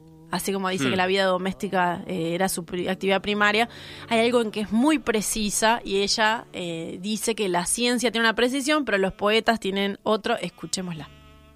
La ciencia busca precisión, o una precisión más bien cuantitativa la ciencia. Y nosotros, me parece que buscamos, los escritores, eh, una precisión más bien eh, cuali- cualitativa, podríamos decir, o, más subjetiva, no sé, pero otro tipo de precisión, pero precisión. Cuando uno encuentra los dos, el adjetivo los dos adjetivos que uno quería, cuando, por ejemplo, me refiero a un ruido, el ruido de rotura de una tela que se llama no me acuerdo tampoco, pero se refiere a eso, a que alguien está planchando y se abre la tela y, y- y cuando estaba escribiendo pensé, el, el sonido ese es el centro del poema, un sonido siniestro y filoso, el desgarro. Y termina así. Y entonces la palabra desgarro pierde el sentido solo de que sea una tela abriéndose y, adquiere el otro sentido que todos los conocemos, porque en la vida se producen desgarros grandes, ¿no? Y, pensar filoso y siniestro, qué alegría poder escribir lo- los adjetivos que me parecían precisos. Y eso creo que es lo que puede hacer la poesía muchas veces. Qué lindo que hayas recuperado esta, esta entrevista para, para poder escucharla a ella, para ilustrar todo lo que estás contando con, con la propia voz de Circe Maya. Me quedo con algunas frases como eh, qué alegría poder encontrar esos adjetivos precisos, Sí. ¿no? Es algo como si fueran objetos ahí que ella rescata, que el sonido es el centro del poema, que en la vida se producen desgarros. Y sobre el sonido, quería leer un poema de ella que se llama Deseo, que dice, no quisiera que abrieras el libro y vieras palabras, quisiera que oyeras sonidos, no música, escucha, sonidos, de cuyo, de cuyo entrelazar se están formados del tiempo los hilos, como ahora en que escribo ante abierta ventana y el rumor de la calle y pisadas, exclamaciones, saludos, despedidas, noticias, comentarios y lejanos llamados se mezclan conmigo. Sin embargo, no suben al papel y solo quedan negros trazos escritos. La obsesión por lo vivo, Sí, por el movimiento. por- sí. Y cuando decía escuchar sí. el sonido del agua, del remo sobre Sí, el agua en el audio anterior. Y sobre los desgarros, hoy leía mm, un poco lo que decía del dolor en prosa y también me gustaba leerles un poema que se llama Hay días, que me parece fantástico, porque ya en ahí decía el desgarro de la tele y decía, en la vida se producen desgarros grandes. Y hay mucho de eso en su poesía y de canalizar el dolor y mm, me parece que con esto se pueden sentir muchos identificados. Se llama Hay días. Hay días en que andamos como heridos, ya como desangrándonos, pero nada es visible, uno a uno. Se realizan los ritos cotidianos. Se trabaja, se habla, se escucha, se responde. Sí, no, tal vez, se dice. Se pregunta también y la mirada responde y las palabras responden. Los circuitos, estímulo-respuesta, no han dejado de funcionar. Funcionan, pero hay algo en esos días roto, no responde. Un hueco frío, un tajo, silencioso atraviesa silencioso, una piedra pesada silenciosa, cae pesadamente, cae. Viste que a veces cuando alguien dice, yo no, no, no, no, leo poesía, lo que te explica es que siente que a la poesía hay que llegar después de un largo proceso de profundizar, de detenerse. Eh, a, veces la sensación es que sucede lo contrario, ¿no? Así que nada es más inmediato que la poesía. Totalmente. Lees las primeras dos, tres palabras y ya estás leyendo sustancia, ya estás Sí. metido. Te Eh, genera una emoción inmediata. Claro, eh, eso sucede al menos con, con los buenos poetas, como Circe Maya, evidentemente. Tal cual. Pasemos al capítulo de la dictadura afectando su vida y ella quiebre, poniéndola claro. también en el arte. A su marido se lo llevaron preso por haberse ofrecido a curar a los integrantes del movimiento Tupamaro en Tacuarembó, cosa que nunca sucedió porque él no terminó atendiendo a nadie, pero como él formaba parte para esto que eventualmente iba a pasar, lo detuvieron, entraron a su casa a las 3 de la mañana cuando su hija tenía apenas cuatro días de nacida. Era una bebé muy, muy chiquita y le dijeron, bueno, a él nos vamos. Y a ella también le dijeron. Y ella tenía en brazos a la bebé y le dijo, no, eh, yo no, no puedo, no sé qué, este, no, no recuerdo ahora qué fue lo que dijo. Y le dijeron, bueno, entonces váyase a un cuarto, enciérrense ahora con el resto de sus hijos. Y así fue que ella quedó con sus hijos durante dos años, sola con sus seis hijos y eh, tiempo después esto lo podemos lo pudimos ver en plasmado en un libro eh, hay algunos detalles como que como que a ellos lo, lo ayudaron a ella lo ayudaron, la ayudaron económicamente los hermanos de su esposo y el dueño de un almacén le fiaba y un montón de datos sobre, sobre la vida dura de ella porque por Problemas ejemplo, para trabajar. problemas Eh, para trabajar sí, porque sí. la destituyeron por ser ciudadana C, también al Bocha Benevides, a toda una generación que ella dice, eh, fuimos compañeros de destitución. Eh, y antes de eso incluso fue una profesora que fue suspendida por dar marxismo, aunque estaba en la currícula, ya había sido suspendida y después la dejaron concretamente sin trabajo.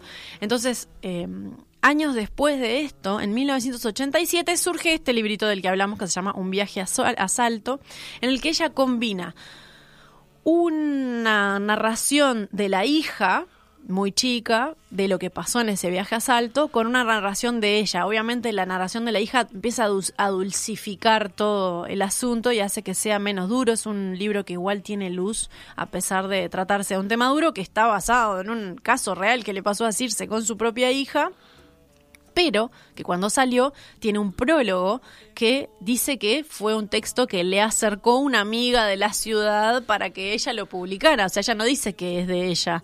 Y el prólogo termina diciendo que les escribieron las siguientes páginas son simplemente una niña y su madre, uruguayas, año 1974.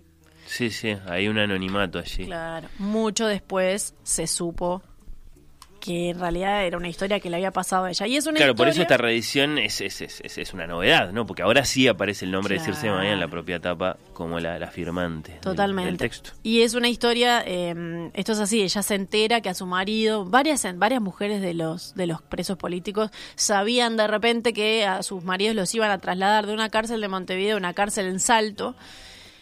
No se enteraban mucho por qué, cuál era el criterio, pero sabían de esto, entonces ella dice, bueno, me voy a, su- voy a Paso de los Toros y me voy a subir al mismo tren en que lo llevan, porque no lo llevan esposado y no lo llevan visiblemente preso, digamos, ¿no? Como que es algo muy extraño la manera en la que los trasladan, están vestidos de civiles, van muchos militares, pero disimulan, entonces yo me voy a subir al tren y me voy a subir con mi hija de 10 años para que vean, o sea, se sensibilicen un poco y tal vez lo dejan hablar. Entonces primero ella se sienta en otro vagón y se va acercando y solo se comunican con su marido, su gran amor, por una mirada. Eh, en un momento ella quiere, hace como una sonrisa y un militar le dice si, si tiene algún, si sigue así la bajo del tren. Y finalmente van avanzando y los dejan, la dejan sentarse un rato a ella al lado del marido y la dejan sentarse un ratito a la hija. Y él le pregunta cómo está la abuela y cosas así. Y todo esto está maravillosamente plasmado en este libro que se llama Un viaje a salto. Que, que Lo tenés muy marcado también. Lo tengo marcado. Pese eh, a la, a la brevedad del libro, eh, hay eh, decenas de papelitos amarillos puestos allí. Por ejemplo, ¿en qué página? No tanto. Por ejemplo, en la página 21 que dice, el tren avanzaba con exasperante lentitud. Las vías en mal estado obligaban a una marcha lentísima. Todo estaba también deteriorado dentro del tren. No solo las ventanillas no cerraban o no abrían, había coche comedor, pero no había comida para ser servida. Solo había tristes y carísimos sándwiches de, de mortadela que pasaba ofreciendo un mozo por todos los vagones. Un matrimonio extranjero entró desconcertado al coche comedor. Pretendían tomar un té, desayunar. Era ya plena mañana, pero les dijeron que el coche comedor iba ocupado. Más bien creo que no les dijeron nada. Hmm. La realidad deprimente del coche comedor se encargó de desanimarnos, de desanimarlos. Claro, lo que no dijimos es que este viaje en tren fue durante toda la madrugada, durante toda la noche. Entonces esto ocurrió en la noche. ¿Qué otra página te marca? Tengo marcado eh, Esto una es un página. viaje a Salto, sí. Circe Maya. Ella dice que necesita escribir para eh, retener los detalles. Y le Hmm. dice a la hija, cuando tiempo después le dice, bueno, ¿sabes qué? Escribí todo lo que pasó. Quiero que todo esto se recuerde y quiero que no nos olvidemos de nada, así que escribí todo, desde el momento que nos subimos al vagón, el momento que fuimos a la estación, quién nos ayudó, qué pasó, qué le dijiste a papá, todo esto. Y- eh, escribir es guardar. Claro, y ella dice, en varias entrevistas, ella dice siempre que le interesaban los detalles, que la realidad está en los detalles y que escribía para no olvidarse de esos detalles. Y después ella tiene como un diario que lleva mientras su marido está preso y dice, eh, habla de la vida cotidiana y de la comedia y del drama, dice, por detrás de estos sucesos y de todos los que mecánicamente se van sucediendo durante el día, está la realidad verdadera. Estás en el cuartel, estás procesado, preso. Esa ausencia siempre está detrás de los acontecimientos, o mejor dicho, está adelante, entre todo lo que ocurre y yo, distanciándome. Esto ya puede parecer una frase, pero no es así. Es que resulta tan difícil referirse a esta situación. He aprendido mucho sobre la capacidad de resistencia y de recuperación del ser humano y sobre muchas otras cosas. Y es, ella tiene mucho de esto, de cómo canalizar el dolor, de cómo uno se acostumbra a lo que sea que le pase. Y más adelante en la página 33 dice, me ha impresionado su significado profundo por una frase que leyó. Efectivamente, ha soplado el viento y resistimos. No rodamos por la pendiente, permanecemos firmes, pero en realidad no resistimos más que relativamente. Pasado un límite, mucho mayor, es cierto, del que hubiéramos imaginado, nos desmoronamos sin remedio. Naturalmente el límite es variable para cada uno, pero existe. Yo no hubiera creído, dice la madre de un muchacho amigo, que pudiera pasar tantos momentos horribles y no moriría de pena ni enloquecería. Ella había recorrido cuartel por cuartel en Montevideo buscando a su hijo sin encontrarlo. Lo soltaron después de varios meses y después de crueles torturas sin llegar nunca a ser procesado. No, no hemos muerto de pena, no hemos enloquecido tampoco. Sin embargo, en cierto momento creí franquear el límite. Estaba amacando el cochecito de la chiquita y le cantaba suavemente, pero mi pensamiento se enfrentaba al sombrío presente y estaba lleno de presagios sobre un porvenir aún más sombrío. Todo esto también es parte de la obra de la poeta mm, Circe Maya, que dejó poemas, que dejó prosa, que dejó traducciones acerca de la que hay testimonios, ensayos. Me gusta mucho, no lo voy a leer, pero hay una página del libro Un viaje a salto que habla de lo rápido que pasaba el tiempo paradójicamente y la explicación que encuentra es que le dice, para mí solo cuentan los días que te veo. Entonces si solo cuentan los días sábado, que es cuando te voy a visitar, me voy, voy en zancadas, me gusta como le escribe, le dice, voy en zancadas en el almanaque esperando el próximo sábado o la próxima llegada de una carta. Y por Unos eso en realidad cuentan unos pocos días Claro. en el año. Sí, sí, sí. Eh, hay, hay, hay quienes dicen que ella fue muy influida por Antonio Machado. Ella decía que le decía a una nieta, las palabras pueden armarse como casas, y ahí tenemos la precisión esta de casi una arquitectura de la que hablábamos antes, y que le gustaba al poeta que estuviera en diálogo con el mundo que la poesía nace de lo leído, pero también de lo vivido. Y ella, en todo esto que fui leyendo, como que un poco reflejaba eso. Y si pasamos a otra parte, otra Circe, fue la que marcó a la música uruguaya. De hecho, hay una canción eh, muy popularizada por Biglietti que se llama Otra voz canta, que la deben conocer, al que ella le había puesto antes un poema que se llamaba Por detrás de mi voz, pero Biglietti le cambió y le puso Otra voz canta. Está escrita por Circe a raíz del asesinato de una de sus alumnas, de Blanca Castañeto, en la toma de Pando en 1972. Dicen que ese poema fue el que llevó al exilio a Numa Moraes. Porque ahí hay todo un grupo que también ahora este, les puedo comentar, el tema del grupo de Tacuarembó. ¿Qué pasaba con toda esta gente Muchos de grandes Tacuarembó? nombres. Hace poquito estuvo esta semana Víctor Cuña, gran letrista, poeta, también escritor, gran letrista de Eduardo Arnoyanz y de varios otros músicos, y decía que era de, ellos decían que era el arroyo Sandú, que si tomabas de esa agua y to- o tocabas Mm. esa agua, eh, te transformabas en, en un, tenías una sensibilidad diferente, y ese es el chiste por el cual tantos uruguayos célebres salieron de Tacuarembó. Y dicen Dice- Cuenta la le- ca- casi que la leyenda que Numa Moraes terminó en el exilio porque Circe Maya le dio este papelito escrito a mano con el poema por detrás de mi voz, que finalmente es eh, la canción Otra voz canta. Numa Moraes se llevó estos poemas en una valija, que la valija pasó por Argentina, Chile, Cuba, Suecia y Holanda, un recorrido que hacían muchos exiliados Sí, políticos sí, claro. y que fue en París donde finalmente se encontró con Biglietti y así este poema terminó en manos de Biglietti y terminó siendo la canción Otra voz canta, que eh, es esta que estamos escuchando. Escucha, escucha, otra voz canta. Viene de atrás, de lejos, viene de sepultadas bocas y canta. Dicen que no están muertos, escúchalos, escucha, mientras se alza la voz que los recuerda y canta. Escucha, escucha, otra voz canta. Están en algún sitio, concertados, desconcertados, sordos, buscándose, buscándonos, bloqueados por los signos y las dudas, contemplando las verjas de las plazas, los timbres de las puertas, las viejas azoteas, ordenando sus sueños, sus olvidos, quizá convalecientes de su muerte privada. Nadie les ha explicado con certeza.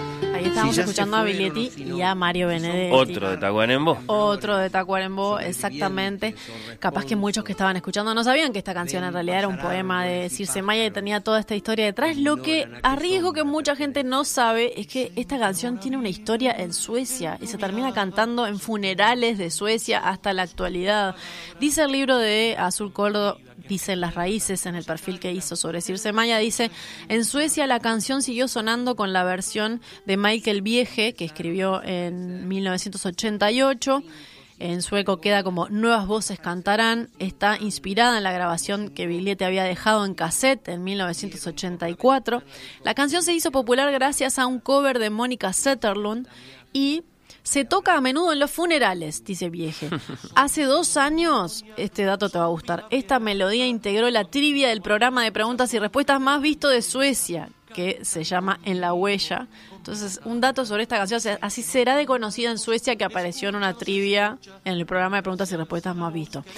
Y el, ese pedacito en el que Azul Cordo cuenta esto eh, termina diciendo, la última vez que Numa Moraes vio a Circe Maya fue a través de, una, de un ventanal. Y Numa dice, yo estaba tomando un café en un bar de Tacuarembó y ella pasó con una bolsita para hacer los mandados. Nadie se da cuenta de que es una de las grandes poetas en español. Tremendo. Y el derrotero de esa canción, ¿no? Genial. Saludos eh, de Uri, que declara estar disfrutando muchísimo con eh, la columna Majo, lo mismo eh, Leandro, que grita excelente. María, eh, este, ¿cómo se llama? Este oyente se llama Fernando, que dice que hay también canción de Jorge Lazaroff, Sí. basada en textos eh, de Circe. Bruno, que ya nos había saludado antes, a- añade que en YouTube es posible encontrar las seis entregas de un encuentro de poesía Naranja en Llamas, 2001, Salto. Y ahí está Circe recitando e intercambiando con el público, y no solo Circe, sino además Marosa de Giorgio, Idea Vilariño, entre muchos otros grandes de la poesía. Vale la pena, dice Bruno, tremendo aporte. Muy bien. Gracias por estar ahí. A él y a todos, estoy eligiendo, no, no sé. eh, Besos para todos. Pueden encontrar eh, canciones, poemas de ellos, de ella interpretada por Jorge Lazar- Lazaroff, se encuentran en, en Spotify incluso. Y sobre esto de las canciones, ella decía que a veces la canción hace que el poema tenga una dimensión nueva, como le pasó con esta de Biglietti, y otras veces conviene que el poema esté defendiéndose solo, dice. En eso era pichona de, con su propia música, dice. pichona de, de, eh, de Mallarmé, que eh, se enojó mucho alguna vez con Debussy cuando Debussy le puso música a alguno de sus poemas y la respuesta es maravillosa. ¿Cómo que le puso música? Ya tiene música. ¿Qué es esto?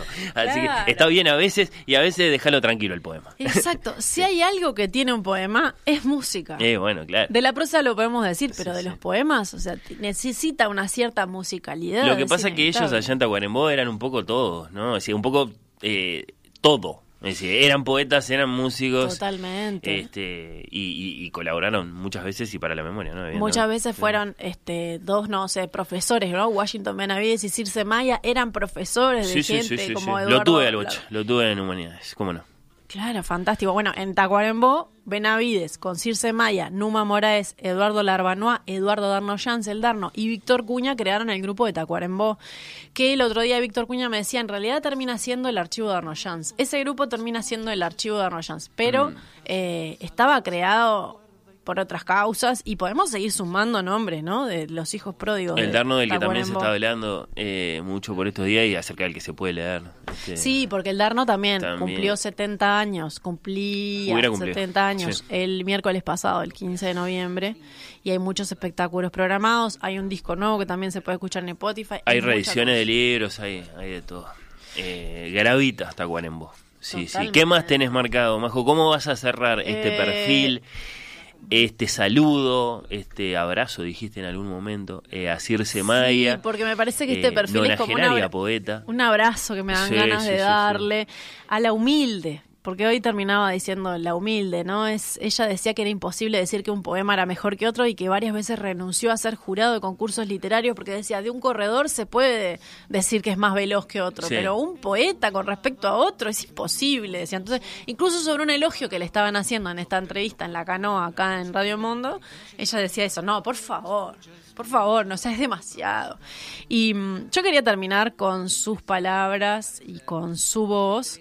Hay un poema que ella tiene que se llama El Puente. No sé si tenés algo más para acotar. No, me quedé pensando en eso, ¿no? Es cierto que existe esa forma de, de entender y de vivir la poesía o la literatura toda, ¿no? Eh, con algo, no sé si de sueño futurista o de qué, de que cada poeta produce sus versos y acaso se basta para todo. Y, y que entonces todo esto de los jurados, las competencias, los premios, los elogios, eh, frases del estilo eh, el más grande de los poetas, eh, bueno, todo eso pierde eh, sentido. Pero también existe lo otro, también existe la literatura como medida, también existen eh, esas lecturas que se hacen unos poetas a otros entre sí y, ese deseo de superarse, ¿no? Esa, esa competencia, ¿por qué no decirlo? Un poeta Sí. lee a otro de la generación anterior de pronto y no es que se proponga conscientemente salir a superarlo, pero hay algo en su afán por producir buena poesía también que depende de hasta qué punto se mira en el espejo del otro y lo supera o es superado, ¿no? Es, decir, es, es determinado por, por, por lo que leyó o logra alguna clase de esquina nueva. eh. Eh, Porque se quiere diferenciar también. Sí. Por imitación está o por oposición. Como dicen en los talleres, está buscando su propia voz, ¿no? Este, Sí, si no también lo hacen los lectores, ¿no? Empiezan Claro. a hacer falsas oposiciones entre gente Eh, que no falsas, no sé, no sé. sí. Mm. Es una linda discusión. Harold Bloom lo llama la ansiedad de la influencia. Eso, ¿no? Esa, esa, esa, esa, esa inevitable eh, instancia en que un poeta, un escritor se mira en el espejo de ese otro del que no puede salir. Porque la lengua está determinada un poco por cómo la reinventó ese escritor. Bueno, en el caso de la lengua inglesa eso pasa con Shakespeare, con Wordsworth. Y en el caso nuestro, eh, yo creo que Machado es un buen ejemplo para nuestros poetas eh, de, la, de las, de las, digamos, de las generaciones del corazón del siglo XX, ¿no? Que se miraron mucho en el espejo de, Sí. de, de grandes poetas de la lengua española como, como Antonio Machado, ¿no? Eh, su hermano Manuel también. Dale, ¿qué te marcaste? ¿Qué te- no te hagas desear. Eh, Puedo leer una, una última que dice, inevitable, te muestran el camino por el cual no quieres andar, pero no hay vuelta. Si sigues vivo, el ejército de las calamidades te dará alcance. Te dará vergüenza de ti mismo. Parece que tu yo verdadero se desprendió y salió y te cuesta alcanzarlo. Va demasiado rápido. Ese es- se llama Inevitable. Y yo elegí terminar con su precioso, propia voz, precioso. con algún poema que se llama El Puente, que tiene un origen triste de algo que ella vio pasar en las calles de Tacuarembó, de una mirada que tuvo con respecto a alguien que estaba pasando justamente una calamidad, pero prefiero ahorrar y sacarle porque me parece que tiene este una, una- un amplio espectro. Está la este inspiración poema. y después está el texto. Déjame entre paréntesis añadirte algún saludo más, porque fueron varios y quiero también este, integrar a la, a la audiencia. Fernando, que evidentemente se había dormido en la mitad de la columna o que la agarró empezada, dice, los que iban cantando, es un verso de Circe, ¿eh? Sí, No, es un poema de Sí, Circe. sí, sí, nos aclara, nos Lo, aclara. lo iba a leer, pero dije, no, búsquenlo, es lo más obvio. No, No, todo. porque así arrancó la columna, Claro. eh, Fernando, por eso. Escuchando a los que iban cantando. Sí, sí, muchas gracias. Qué crack, qué vida. ¿Cómo hay gente tan especial? Cuando dijo que crack pensé que se refería a ti, pero no, se refiere a Circe no, Maya, no, evidentemente. Gracias a ustedes, esto sí, eh, a Majo debería ser, por acercarnos a esta gran mujer. Esto, ¿quién lo dice? Lo dice eh, un oyente que firma como Dingo.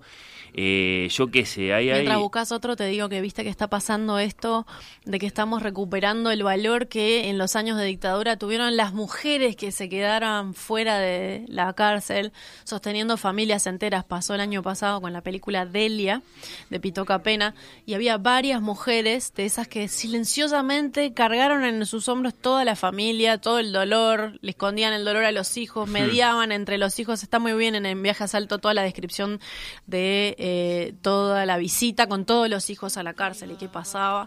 Hay algo de recuperar el rol de las mujeres que se quedaban Claro. afuera, que me parece que en el caso de Circe se cumple también. Sí, sí, bueno, de eso se trata el libro de Azul Córdoba, evidentemente también, ¿no? Eh, Sergio dice, hay programas de oír que a algunos nos caben más que otros.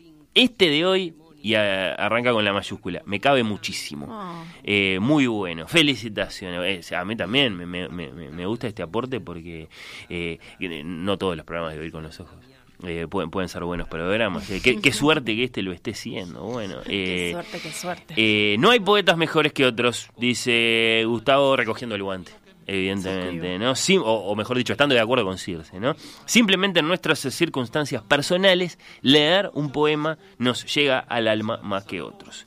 Siempre sentí que cada palabra de José Hernández me llegaba al alma, porque la Guerra Civil Española es uno de los periodos de la historia contemporánea. Debe ser Miguel, ¿no? Eh, Gustavo, mira, mira, arrancás peleando y sin embargo yo me pongo de tu lado. Debe ser, eh, debe ser Miguel, no José, el autor del Martín Fierro.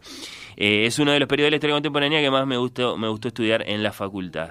Eh, saludos de, de Gustavo, que después por otro lado añade que le encanta la reseña sobre la vida de Circe. Se encontró con su poesía en la Juventud Socialista. Ella era uno de esos ídolos vivientes Exacto. de la izquierda, sobre todo entre los jóvenes que militaban. En Y el Partido. Socialista, totalmente, ella tiene Eh, una vida en Tacuarembó. bueno, y tendría es verdad otros, lo que eh, dice pero de los sí. poemas que te resuenan, o sea, ¿cuál es el mejor? El que el que ahora se usa mucho esto de me resuena, el que te habla a vos y sí, Bueno, yo creo pero, que el mejor para eh, vos sí. el que es el que te toca por alguna razón. Bueno, pero es un arte versificar. Sí. Eh, dejemos, dejemos planteada la discusión. Ahí. Yo no quiero pelear ahora. No, no, Pero- yo, yo, yo, no puedo ser hipócrita porque después yo fuera digo, ah, dale, es mejor.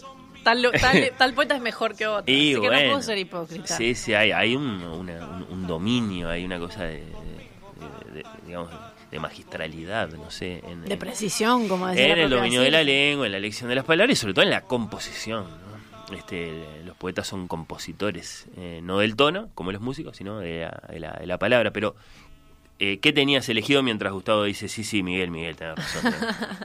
Tenía elegido el poema El Puente, que le pido a Vale que saquemos la música, me parece escucharla solo en la voz de ella. Es un poema que arranca diciendo en un gesto trivial, en un saludo, en la simple mirada dirigida en un vuelo hacia otros ojos, un aureo, un frágil puente se construye. Pero mejor escuchemos a la propia Circe Maya recitando de memoria El Puente. en un gesto trivial, en un saludo, en la simple mirada dirigida en vuelo hacia otros ojos, un áureo, un frágil puente se construye. Basta esto solo. Aunque sea un instante, existe, existe. Basta esto solo. Oír con los ojos. ¿Ves lo que te digo? Oír con los ojos. Un programa bajo los efectos de la lectura.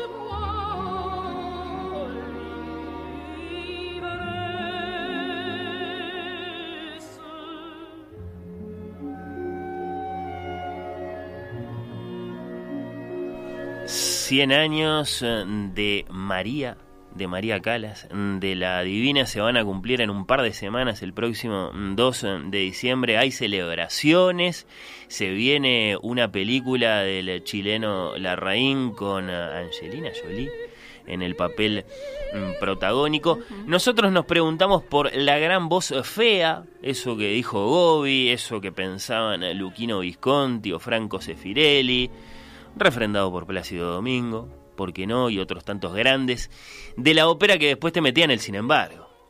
La gran voz fea sí, salvo que después Pero. no ha habido otra intérprete de ópera como María, como María Calas. Acá la estamos escuchando, porque no solo cantaba en italiano, por cierto. El repertorio de ella, de todos modos, no era muy grande, como es grande el de Domingo, y sobre todo porque su carrera fue, fue breve, pero sí tenía su, su, su, su- movimiento, sus títulos. Y acá es Dalila en Sansón y Dalila de Camila Sansons. Mi corazón se abre a tu voz.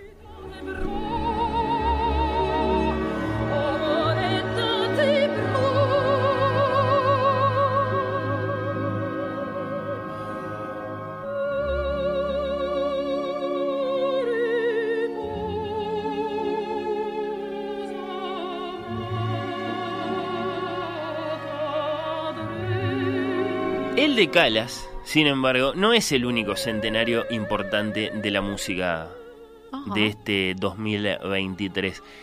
Me vas a decir cuando te diga el nombre, bueno, no hay comparación.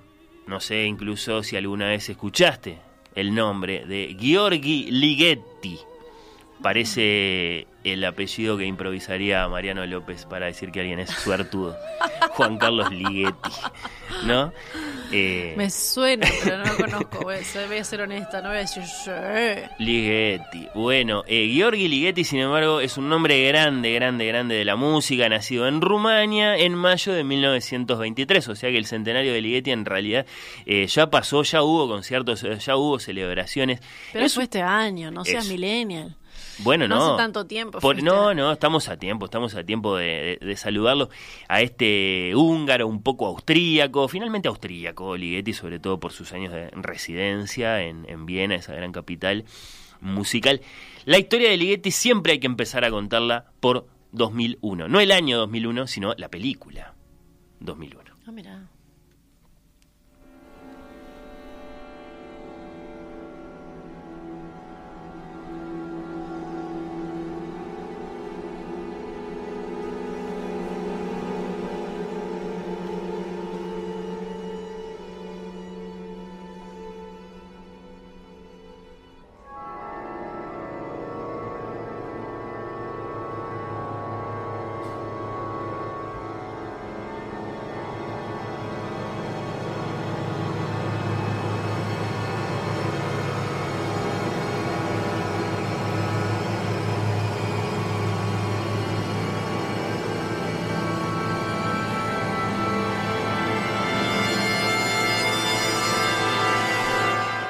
Tengo ganas de pedirle a los de Partido Clásico que el versus sea Calas contra Ligeti eh, el próximo sábado en 2001. Muchos se acuerdan. 2001, Odisea en el espacio de Stanley Kubrick.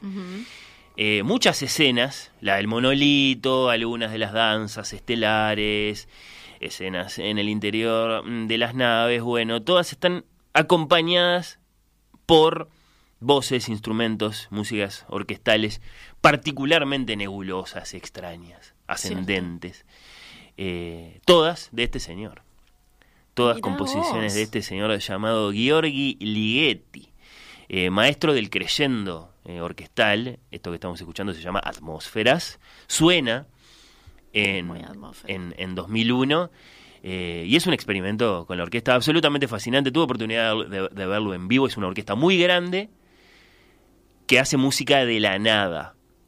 Y esto es una estética en, en Ligeti, es, es esa forma de crecer aumentando el, el- el- el- el dispositivo y, y- y alcanzando eh, lo, lo- lo apenas tolerable para el oído humano.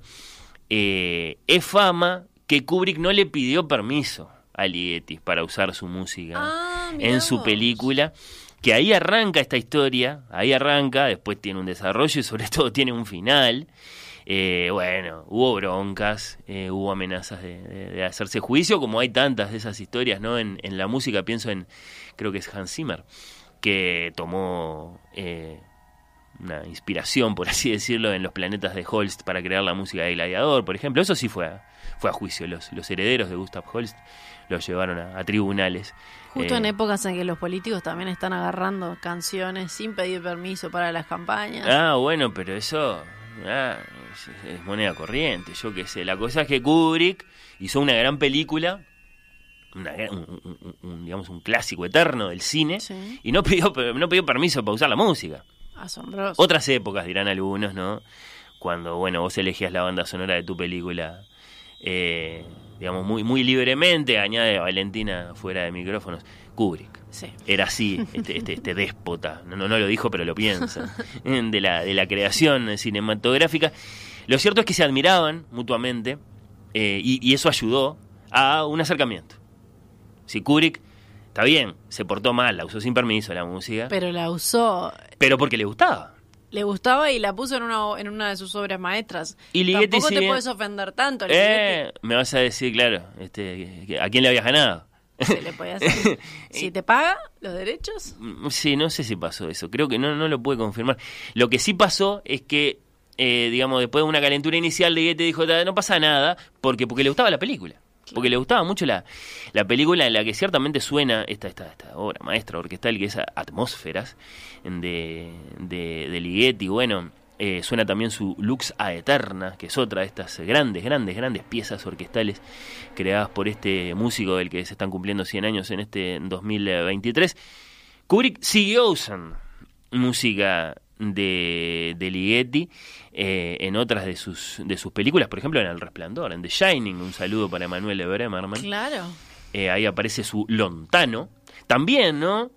Eh, es una música que experimenta con el sonido de un modo muy abstracto, casi como si sucediera fuera del mundo. Kubrick la resignifica, convirtiéndola en una música de terror. En un clima, Exacto.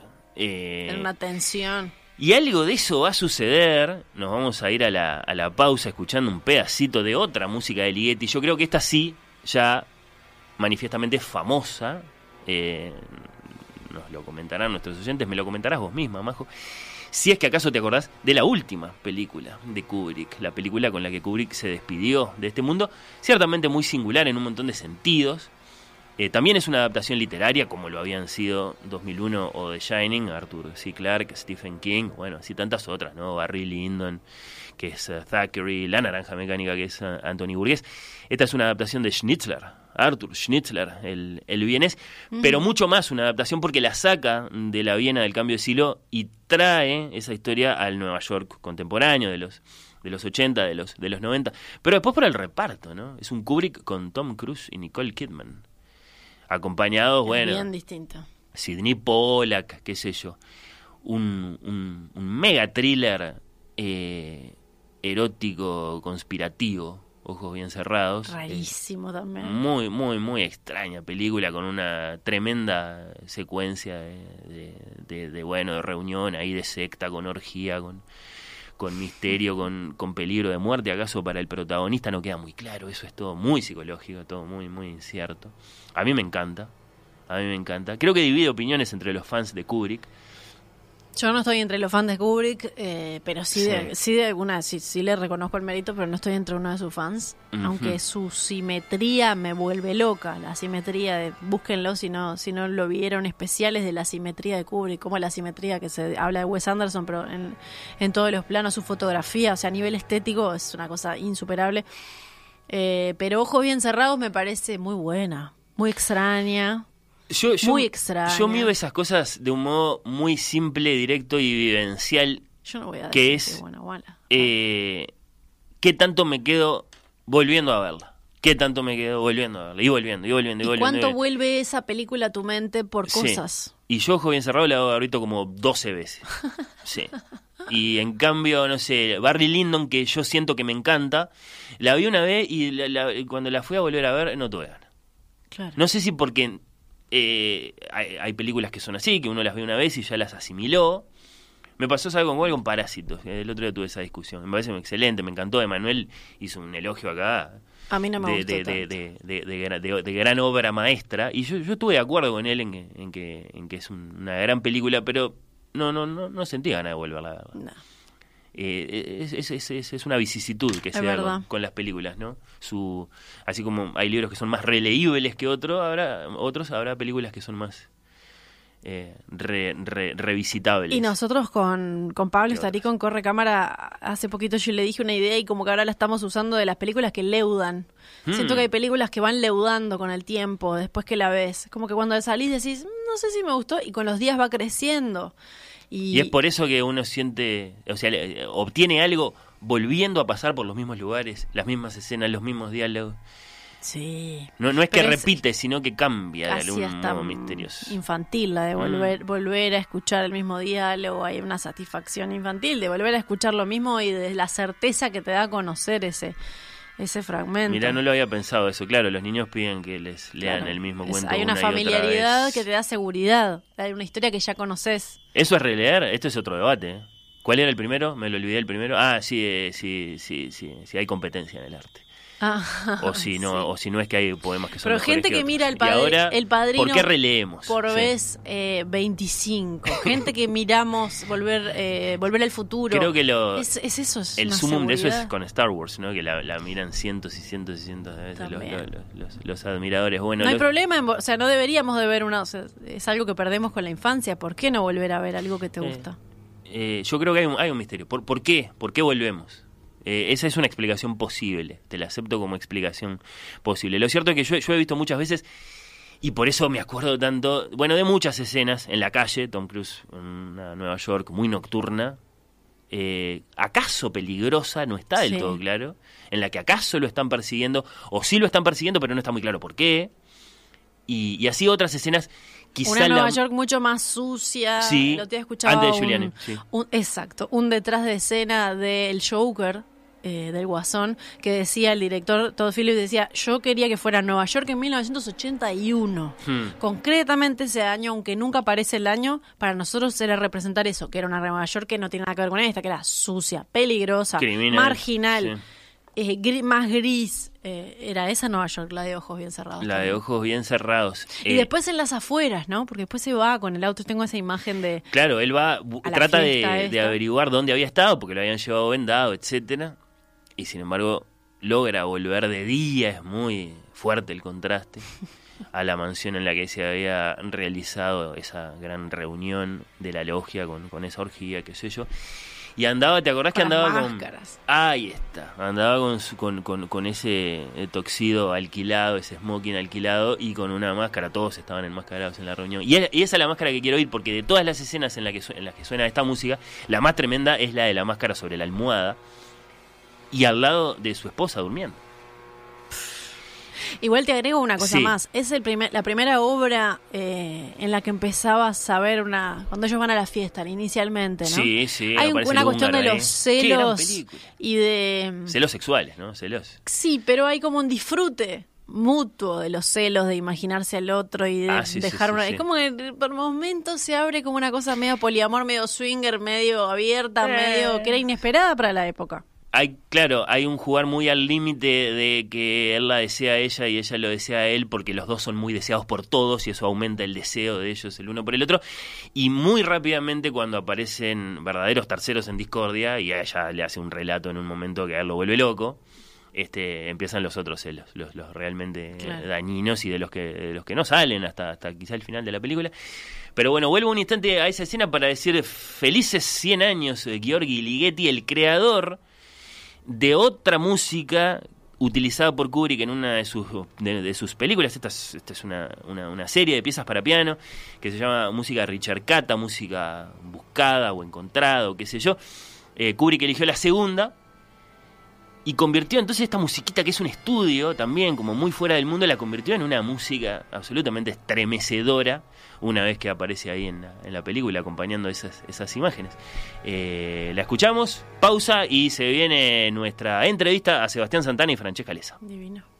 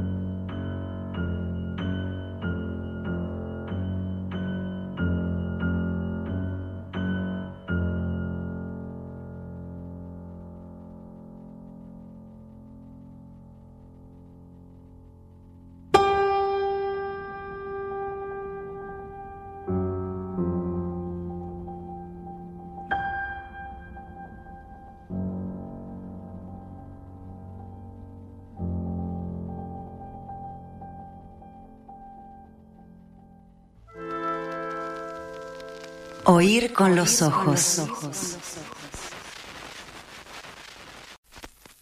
Oír con los ojos. Un programa bajo los efectos de la lectura.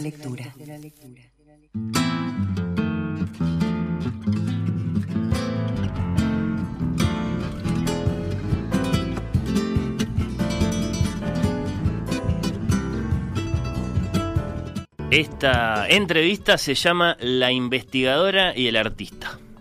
Una italiana y una rioplatense, guiados por intereses académicos, artísticos, personales, se lanzan a conocer en profundidad la historia del Plan Cóndor, esa enorme y siniestra operación política y represiva del terrorismo de Estado en América Latina con el apoyo de los Estados Unidos operaciones de inteligencia, búsquedas, asesinatos, desapariciones.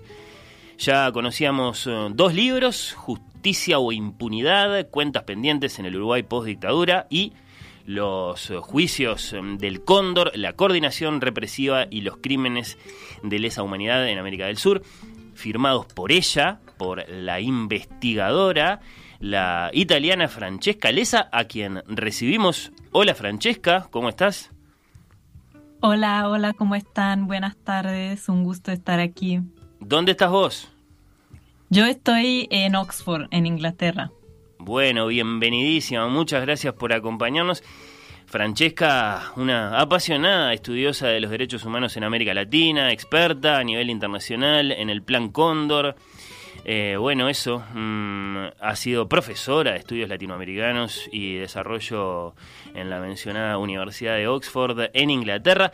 Ya conocíamos igualmente plancondor.org, una plataforma abierta y multidioma sobre el Plan Cóndor. En ese portal se pueden ver varias creaciones audiovisuales y aquí comienza la colaboración con él, el dibujante y artista visual nació en La Plata, Argentina y radicado en Uruguay hace muchos años, Sebastián Santana. Bienvenido tú también, Sebastián. Muchas gracias. Eh, siempre es un placer venir acá a conversar. Bueno, el placer es nuestro eh, recibirte a ti, a Francesca. Tanto más recientemente, hace muy poquito, venimos a conocer un nuevo libro. La colaboración plena entre los dos, un gran intercambio, leemos de miradas, informaciones, investigaciones que comenzó hace más de tres años. Eh, ella redacta los textos, él pone las imágenes y es así que tenemos Plan Cóndor, viejos secretos y nuevos hallazgos. En perfecto, eh, bueno, eh, blanco sobre negro y negro sobre blanco. Otra forma de contar esta historia, la historia del Plan Cóndor a la memoria de las víctimas del cóndor, a sus familiares y amistades y a quienes trabajan de forma constante y tenaz para seguir buscando la verdad y lograr justicia, según se lee en la dedicatoria. ¿Están contentos con el libro, publicado a 50 años de los golpes, el de Uruguay, el de Chile? Eh, la posibilidad de un aporte valioso, claramente, y, como decís, se va con lo difícil que es dibujar eh, sobre historia. ¿Qué decís? Y yo, hola Fran, primero que nada, que no la saludé. Se em, saludan, claro. Hola, hola, tenemos bien, muy bien, tenemos vínculo permanente, pero bueno, siempre está, es de educación. Estamos eh, en esta cosa, usted el otro día hablaba de, esto mismo también. El libro es bellísimo en cuanto a cómo fue realizado como libro, ahí tiene mucho que ver la editorial y especialmente Pipi, la editora, Luisina Ríos y la diseñadora Gabriela López Introini la diseñadora gráfica, que hizo un trabajo hermoso. Estamos felices en, esta extraña forma de estar feliz con un, con un objeto que, que a nuestro juicio quedó hermoso, no por nuestro trabajo, obviamente, sino por lo que se construyó editorialmente. Obviamente. No, eh, Digo, creo que aporta, este, digamos, una partecita del trabajo de ustedes. Sí, quiero decir. No la desestimemos. Por supuesto. Pero quiero decir, me corro desde ese lugar, pues es horrible decir, no, mi trabajo es hermoso. Es la verdad que las ilustraciones quedaron geniales. Hice lo mejor. Ahí lo que tengo para decir es, no tenía más para dar, digamos. Entonces, desde ese lugar estoy satisfecho con mi trabajo, digamos. Desde ese lugar. Y, pero es esta, esta sensación de estar feliz con un, con un trabajo que en sí es horrible, digamos, porque uno no querría hacer estos libros, digamos, no querría que estas cosas hayan sucedido o en todo caso que ya estén resueltas a niveles estructurales, pero como no están, tenemos que hacer estas cosas, lo sentimos como, yo lo siento como una suerte de es a veces algo que no puedo escapar, digamos, seguir pensando de pronto en la necesidad de dedicarte de alguna forma. Sí, se me imponen, digamos, y a veces surgen como trabajos a pedido, pero desde los el- esa solicitud activa cosas en mí que, que me vuelve, que me lleva a materializar ideas y, y necesidades que vengo siempre transitando casi cotidianamente. Entonces, estoy feliz, aunque querría que esto no eh, que libros así no existan más, no sean más necesarios, digamos. Pero Bueno, es una reflexión interesante. Francesca, que decís es un hecho importante para vos la publicación del libro, después de tanto tiempo y de tantos trabajos dedicados a estos asuntos. Sí, la verdad es que yo también estoy muy contenta con el resultado y además quiero decir que los dibujos de Sebastián son increíbles. Realmente para mí ha sido un honor trabajar con él y eh, nunca, digamos, hubiese imaginado una colaboración de este tipo unos años atrás porque queda un poco afuera de lo que los académicos e investigadores hacen en general. Pero para mí realmente la posibilidad de colaborar con diferentes profesionales que sean eh, ilustradores, que sean programadores de página web, eh, es un desafío súper importante, además porque me parece que solamente juntando eh, nuestras cabezas y nuestras energías podemos seguir eh, en este trabajo. Obviamente Seba dice con mucha razón que sería mejor no tener que escribir estos libros. Eso por supuesto que sí. Lamentablemente nos encontramos en una coyuntura en estos años donde creo que estos libros se hacen cada vez más necesarios. Lo vemos en todo lo que está pasando en la vecina Argentina en estos días con el retorno de temas de negacionismos, de los delitos de la dictadura. Entonces creo que justamente para poder responder a estos desafíos se necesitan más colaboraciones como la que hicimos con Sebastián. Es cierto que muchos libros parten de tragedias y bueno, y son grandes libros. Eh, es cierto que esta es una tragedia muy particular, es una tragedia política y por eso el, el- el nunca más.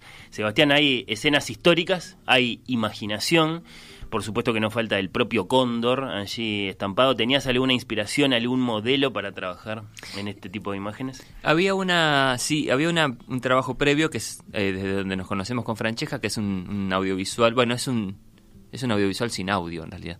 Es- son imágenes en movimiento, digamos, que... La primera de las colaboraciones para las que te convocó Francesca, ¿no? Eh, es anterior todavía, Ah, que es hecha bien, con, bien, con bien. Pincho Casanova. Claro, que ella vio. Exactamente. Ahí está. Esa. Entonces, desde ahí había una estética ya planteada que tiene que ver con desarrollos que yo venía haciendo eh, sin estar específicamente vinculado a este tema, digamos, pero trabajar con plumín y tinta china, eh, generar imágenes siempre desde el vamos, eh, digamos, no hacer voz. eh, hay una cuestión del trabajo del dibujante, trataré de no aburrir mucho con esto, pero es bocetar, probar y después eh, elegir una imagen y, digamos, reafirmarla haciendo una estructura de lápiz y después arriba entintando. Es un proceso natural que hacen casi todos los dibujantes, que es una manera de trabajar.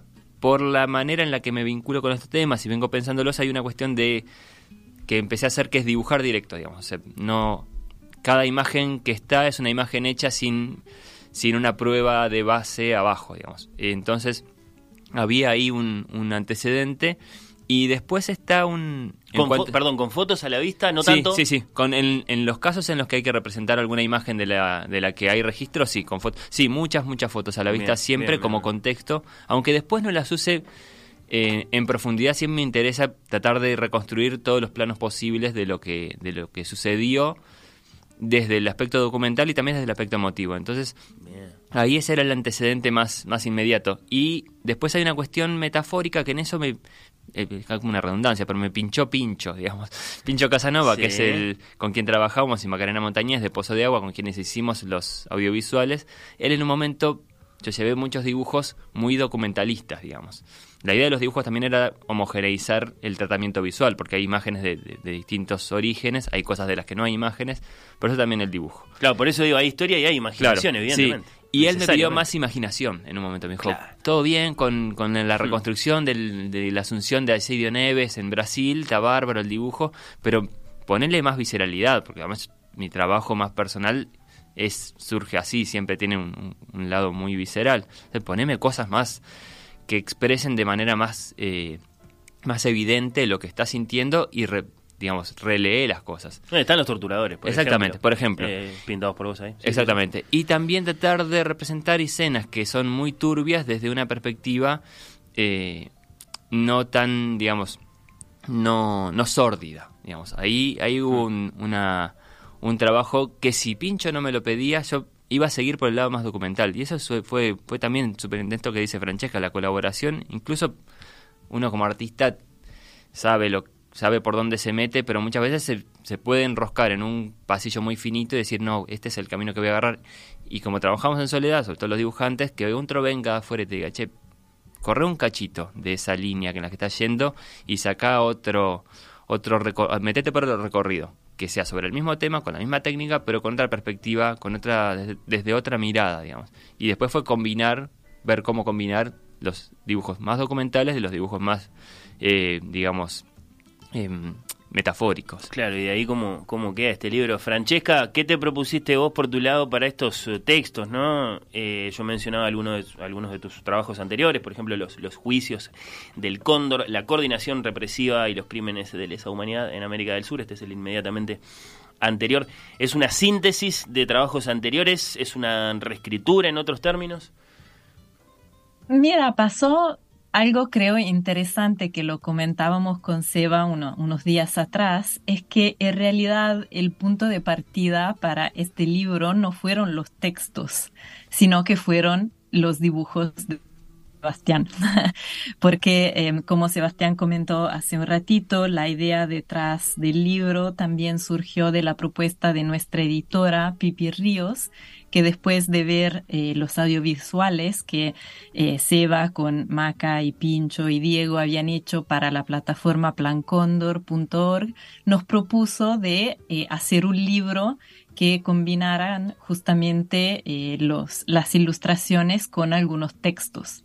Entonces creo que eso es el primer punto interesante que em, partimos de los dibujos y no de los textos. Entonces, en ese sentido, el primer paso que hicimos fue elegir, porque teníamos muchísimos dibujos, que digamos, una, una gran suerte que Sebastián eh, produjo tantos dibujos en esa, en esa temporada en que trabajamos en los audiovisuales.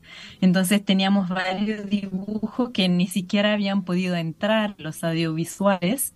Así que el primer paso fue mirar eh, todos ellos, ver si había algunos que faltaban y creo que finalmente faltaban pocos, pero tuvimos que, digamos, Sebas tuvo que hacer algunos más para poder, eh, digamos, realizar la narración eh, con los dibujos.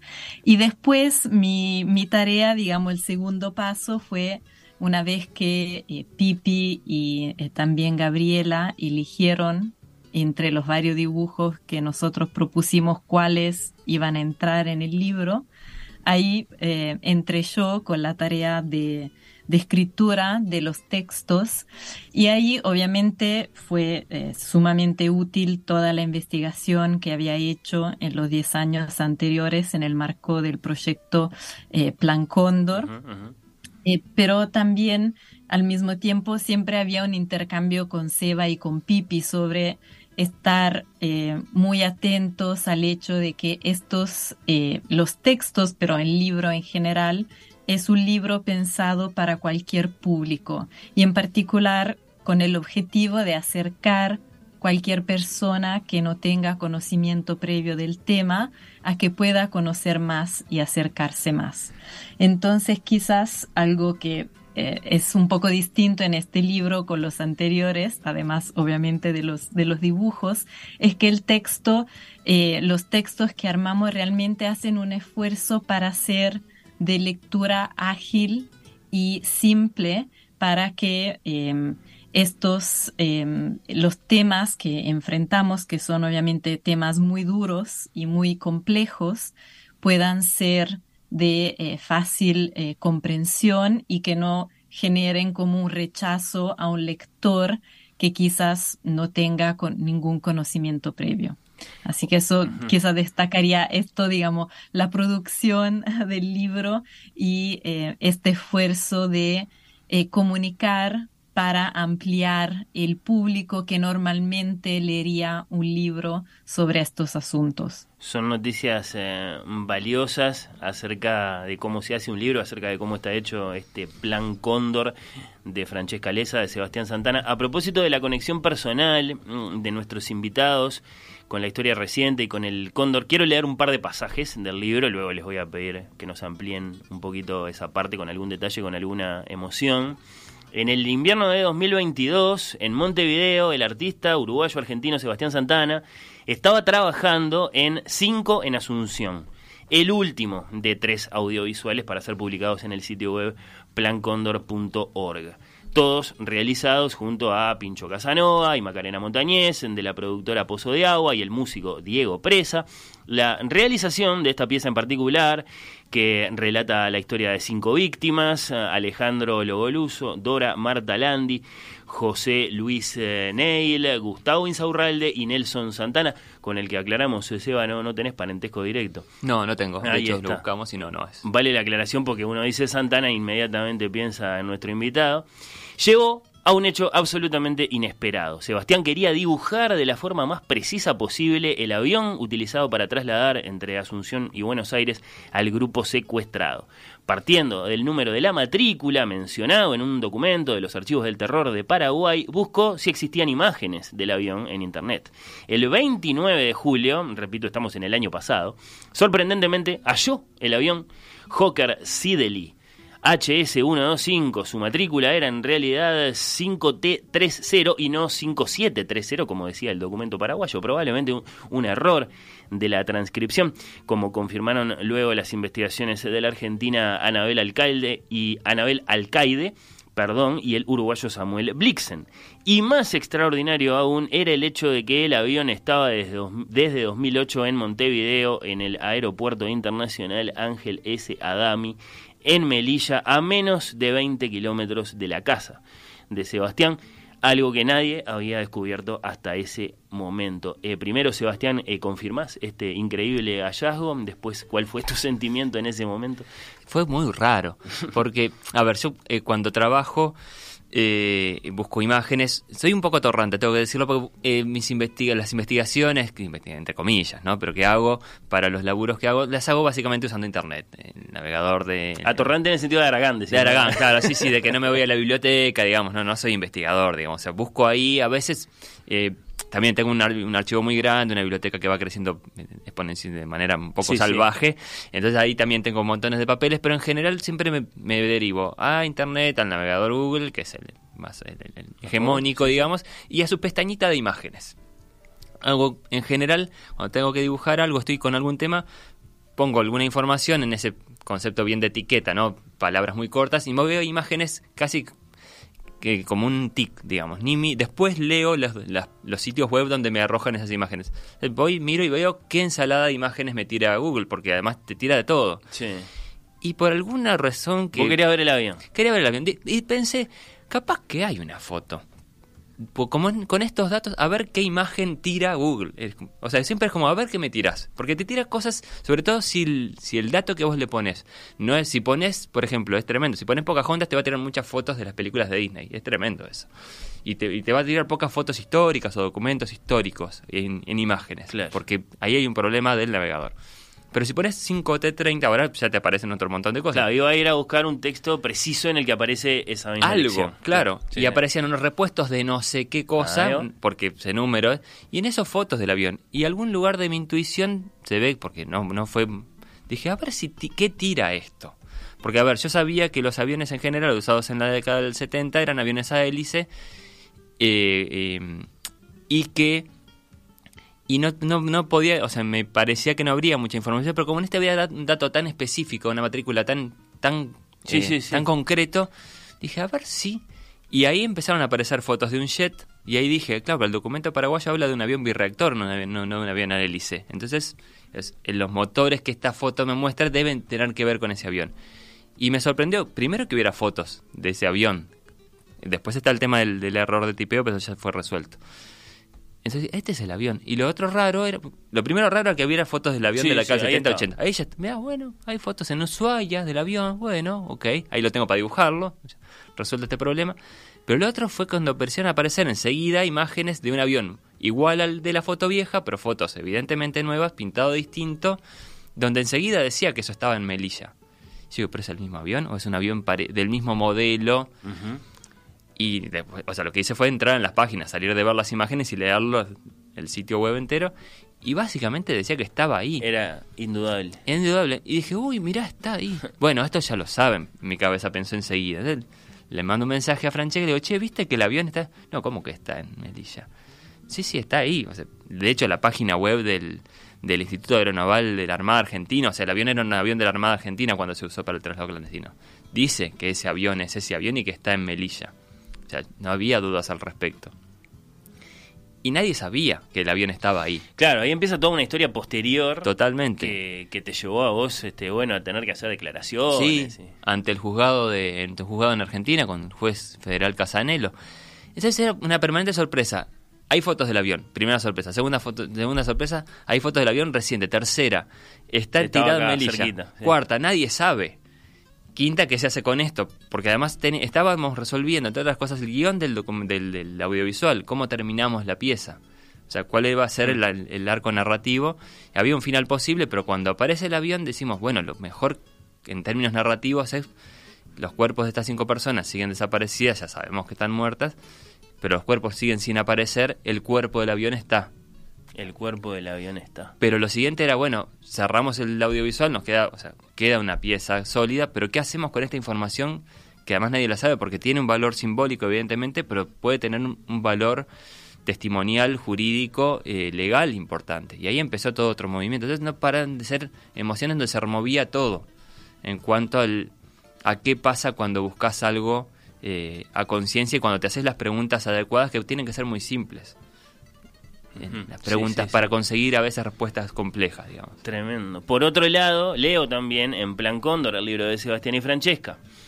Eh, viejos secretos, nuevos hallazgos. A miles de kilómetros de Uruguay, el 14 de febrero de 2023 comenzaron en Roma las audiencias en el segundo juicio contra Jorge Néstor Trócoli. La investigadora italiana y docente en la Universidad de Oxford, Francesca Lesa, fue la primera en ser escuchada por los magistrados presididos por la jueza Antonella Capri. Ese día, Francesca declaró por más de tres horas, desentrañando para el tribunal la ola de golpes en América del Sur, las políticas de terrorismo de Estado implementadas y el funcionamiento del Plan Cóndor, si bien ya lo van a descubrir el texto, y claro, eh, ahí la vemos en el libro a Francesca frente al micrófono, maravillosamente dibujada por, por Sebastián, la legge eh, iguale per tutti, se lee en una inscripción. Francesca, ¿qué, qué, qué significado tiene para vos en tanto que investigadora un hecho como este, no poder declarar ante un tribunal? Para mí fue, fue un día muy, muy emocionante porque justamente empecé este proyecto sobre Plan Cóndor hace más de 10 años, en el a finales del 2012, cuando me enteré que iba a empezar en Argentina un juicio sobre Plan Cóndor. Entonces todo este proyecto y todos estos últimos 10 años han estado siempre enfocados en el estudio de los juicios que estaban aconteciendo eh, primero el, el juicio en Argentina y cuando ese terminó me dediqué al juicio que se estaba realizando en Roma y que finalizó en el 2021. Pero nunca pensé de que eh, de pasar, digamos, de ser investigadora Hmm. eh, y observadora de estos juicios a ser testigo. Así que ese día fue realmente una, una fuerte emo- emoción y un, también como un deber cívico de alguna forma de poder utilizar eh, todo lo que había encontrado en estos 10 años de, investigar el Plan Cóndor de forma cercana para eh, que esa información fuese relevante en el marco de un proceso judicial. Creo que es importante recordar que Italia ha realizado algunos juicios relativos a los delitos de lesa humanidad de la dictadura argentina y más recientemente vinculado a Plan Cóndor. Pero son unos pocos juicios importantes, pero pocos. Y también porque los, los magistrados italianos obviamente eh, tienen como muchos desafíos cuando encaran estos juicios por el tema del idioma, de la distancia histórica y geográfica. Entonces poder hacer como con mi testimonio una especie de puente entre Italia y el Cono Sur también fue sentí, sentí que fue como un deber muy importante eh, de mi parte de que la investigación académica pudiese aportar a la búsqueda de justicia de una forma tan concreta. La cantidad de dimensiones que abarca esto, ¿no? Eh, digo yo, dialogando con nuestros oyentes, lo editorial, lo artístico, lo académico, lo vivencial, en definitiva, ¿no? Eh, estas, estas dos páginas eh, del libro lo, lo, lo confirman. Este año, a, a 50 años em, de- del golpe, también a 50 años del golpe en, en Chile, bueno, pasaron muchas cosas, ¿no? Veníamos del suceso de Argentina 1985, la, la película mm, producida y dirigida por Santiago Mitre, escrita por el propio Mitre junto a Mariano Ginás, eh, muchas conmemoraciones, alguna no sin polémica por alguna ausencia importante, muchísimos libros, muchísimos libros.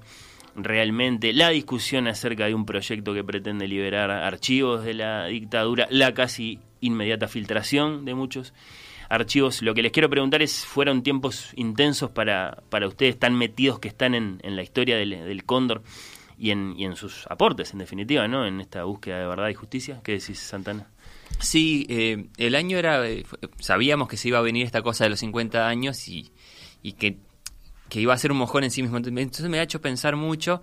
Se juntaron un montón de laburos. Me pasó ahora estoy trabajando en un proyecto con el municipio B que está haciendo una marcación territorial sobre de puntos de, la, de, de- de este sector de la ciudad que tienen que ver con el tema. Entonces es, es muy curioso porque trabajos que estoy haciendo están pasando a ser parte de la señalética y eso es un montón, digamos. Una es una materialización que va un poquito más allá de los libros. Sí, totalmente estás ahí, es un cartel Sí, de la sí, calle, sí. es raro cuando lo ves, uy, mirá, está la flecha y está el coso, o sea, y es, es esas cosas que tienen, digamos, una significación, como lo decía Francesca recién, una significación cívica, digamos, más allá de cómo uno hace el trabajo, también eh, la materialización total del- de la intención de poner eh, de poner en discusión una línea de, de observación de las cosas y ponerlo de manera inequívoca, digamos. O sea, poner en la calle un cartel. Es un montón en cuanto a lo que al compromiso que significa, a lo que le pedís al otro y, al- y a la conversación que se puede armar, digamos.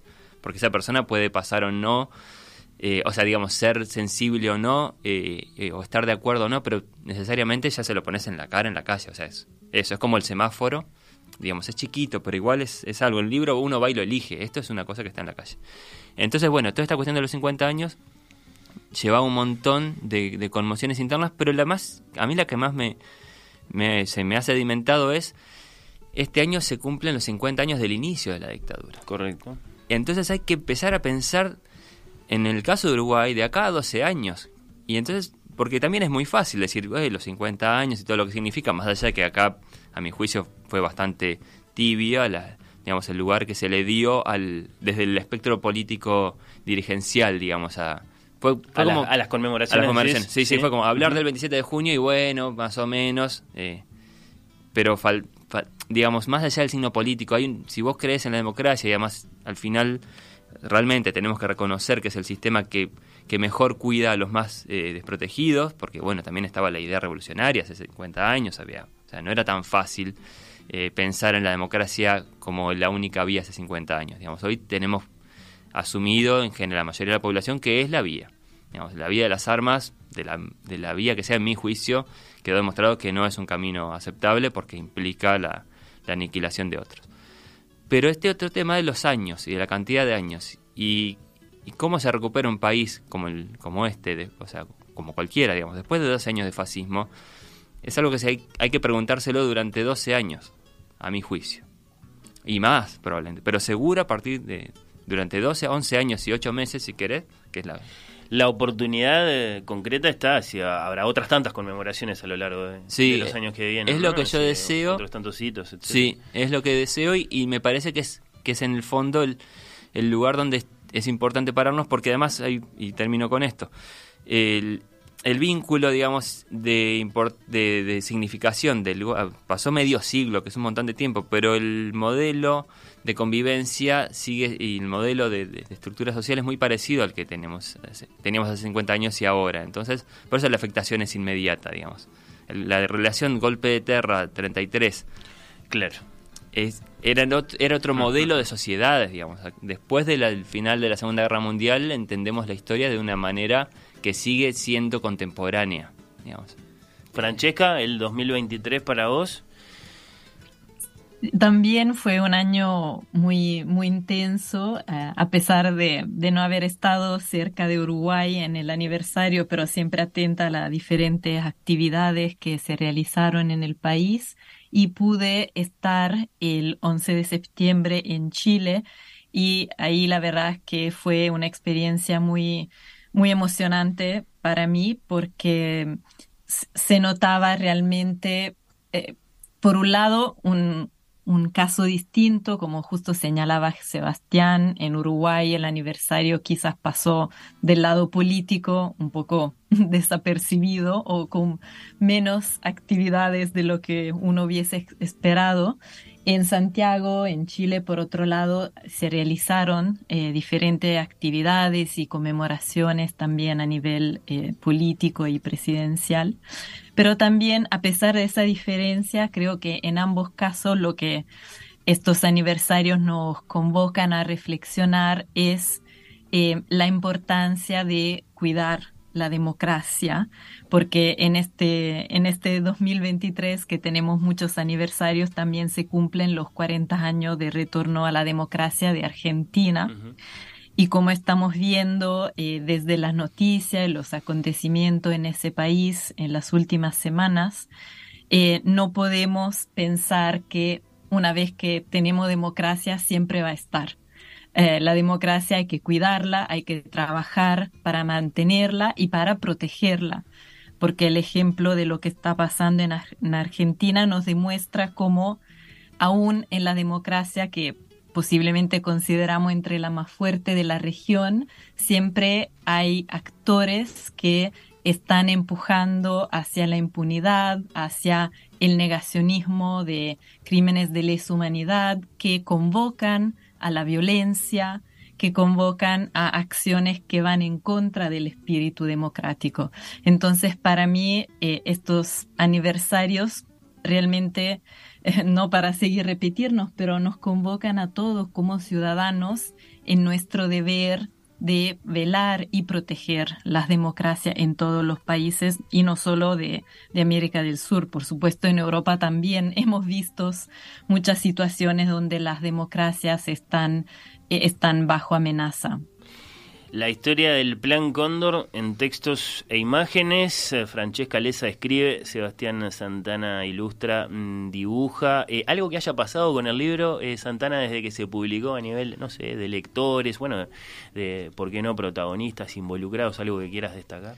Y mira, ahora eh, un aviso parroquial primero, eh, porque tenemos, tuve el, el sábado pasado una, una charla con clubes de lectura que fue muy linda en la Biblioteca Morosoli, Mirá. donde gente joven está pasando una cosa que era nuestro deseo como, como autor y autora, pero que después cuando el libro sale no sabes si pasa, que es que, la, que sobre todo conectara con gente joven, digamos. Gente que nació, que recontra nació en democracia, digamos, que nació con la en Uruguay, digamos, que nació después del 84 largo. Y está pasando felizmente.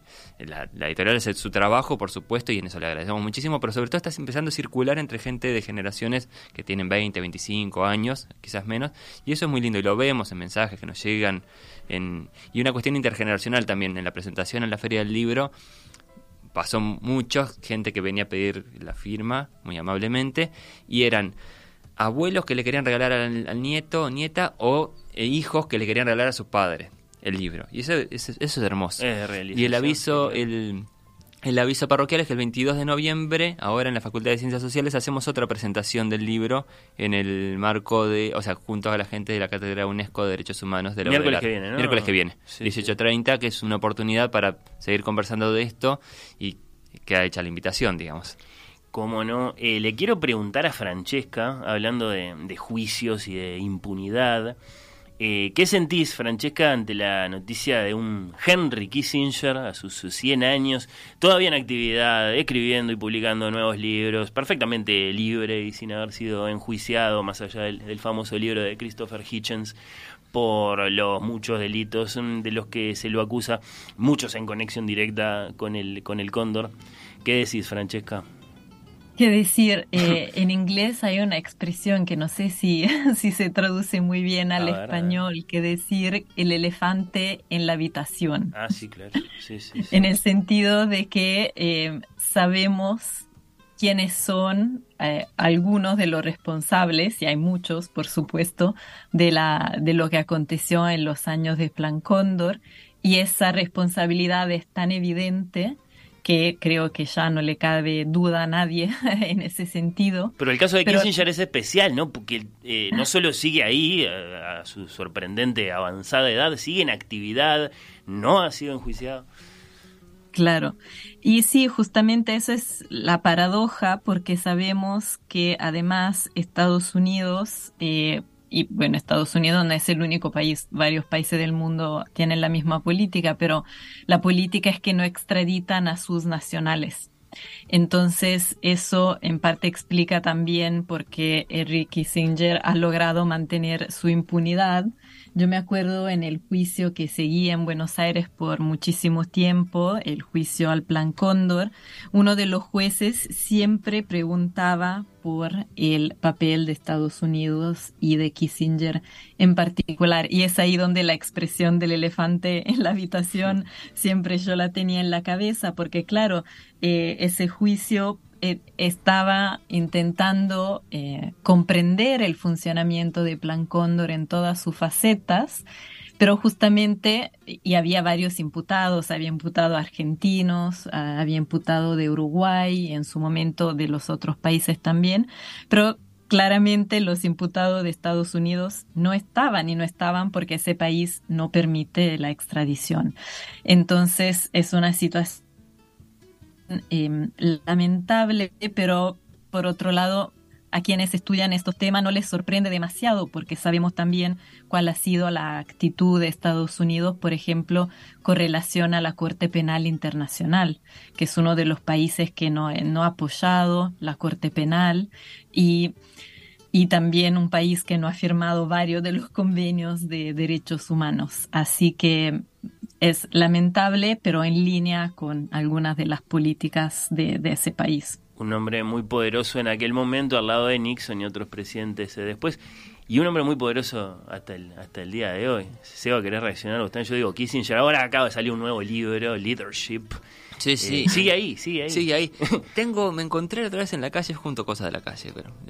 Sí, sí. Y un librito de política internacional de Kissinger bastante desmenuzado, con el que voy a hacer algo con el sello de la, de la seccional segunda de policía, de la biblioteca.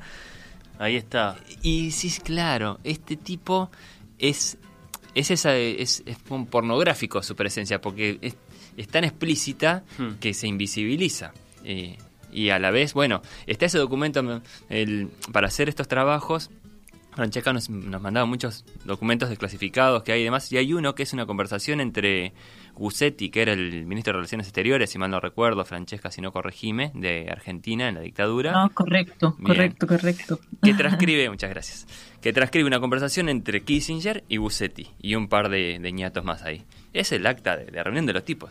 Y ahí está, y es curioso que ese documento esté desclasificado, pero claro, Kissinger habla muy bien en esas reuniones en las que están transcribiendo, porque entonces dice, eh, ustedes hagan lo que tengan que hacer, pero háganlo rápido y vuelvan los procedimientos normales pronto. Porque Bussetti le dice, le está diciendo que están desbordados Sí, por, el- sí. por, por la sedición y que pueden hacer y si los pueden ayudar, todo con un nivel de eufemismo que es, es delicioso si no fuera real el documento. Claro, encuentro, es porque, siniestro, porque nadie dice lo que está diciendo, pero todos sabemos lo que están diciendo. Y Kissinger le dice eso, ustedes hagan lo que tengan que hacer, pero háganlo rápido. Vuelvan a los procedimientos normales pronto.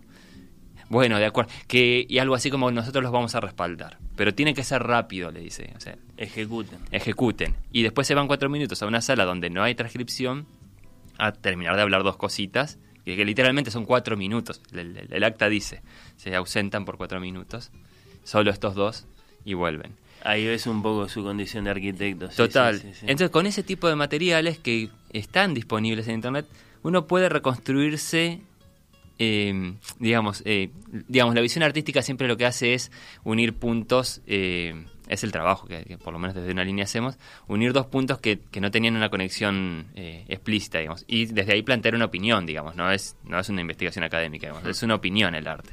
Y eh, hay un trabajo para hacer ahí en- entre unir puntos a partir de los documentos donde tenés esto, donde tenés a un ministro de Relaciones Exteriores argentino con el tipo del Departamento de Estado y para contar, digamos, para, para comunicar, porque hablar de los crímenes es fácil, digamos, en un punto, y denunciarlos y condenarlos, pero cuando empezás a leer cómo se tejían... eh, Sí, sí, toda esa maquinaria. la, la maquinaria Sí, más sí. política es interesante leerlo desde ahí para salir del- del- de la dimensión del horror y entender por qué sigue funcionando, cuáles eran los motivos, ¿no? El- la imposición de un plan económico y demás. Esas son las dimensiones en las que me pongo a pensar, digamos. El libro llega a los lectores, es un aporte, están pasando cosas, eh, es lo que estamos eh, conversando. Ahora, Francesca, eh, la sensación desde el punto de vista de los juicios, la impunidad, lo decimos con una frase muy sencilla, es que falta mucho, ¿no? Sí, falta mucho, pero también se ha logrado mucho. Y no digo eso livianamente, porque creo que también muchas veces siempre nos enfocamos en lo que falta y es importante tener esa mirada, indudablemente, pero no siempre creo que valoramos lo que se ha hecho y tomamos una mirada más histórica y pensamos que hasta hace muy poco la impunidad siempre era la respuesta después de periodos de dictaduras. Y es solamente en los últimos eh, 40 años, desde las transiciones en el Cono Sur, que se empezó a romper con esta tradición de impunidad, que con el juicio a la Junta en Argentina del año 85 y todo lo que ha acontecido después, se ha marcado una ruptura con esa trayectoria y con esa tradición que había durado por centenares de años. Entonces, por supuesto, sí, falta mucho, mucho para investigar el tema, como decía Sebastián, la complicidad empresarial, los diferentes actores que apoyaron y, eh, sostuvieron eh, las dictaduras cívicos militares, pero también creo que no es menor si reflexionamos que se han condenados ex dictadores, se han condenado ex cancilleres, ex generales, figuras emblemáticas de la dictadura de ambos lados de Río de la Plata. Y creo que a veces también es importante celebrar eso eh, para eh, valorar lo que se ha podido lograr con muchas dificultades, sin duda, pero se ha podido lograr. Y para seguir teniendo más energías para empujar por mucho más y por todo lo que falta.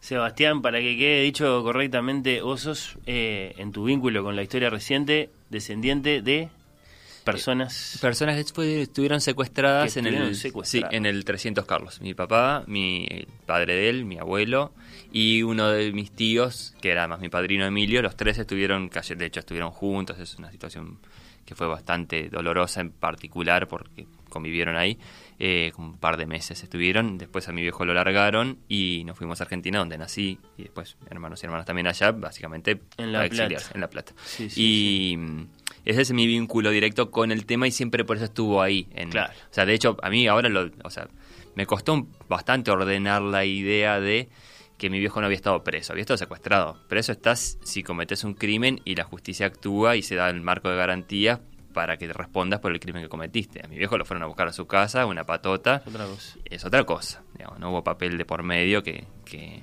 que justificara aquello.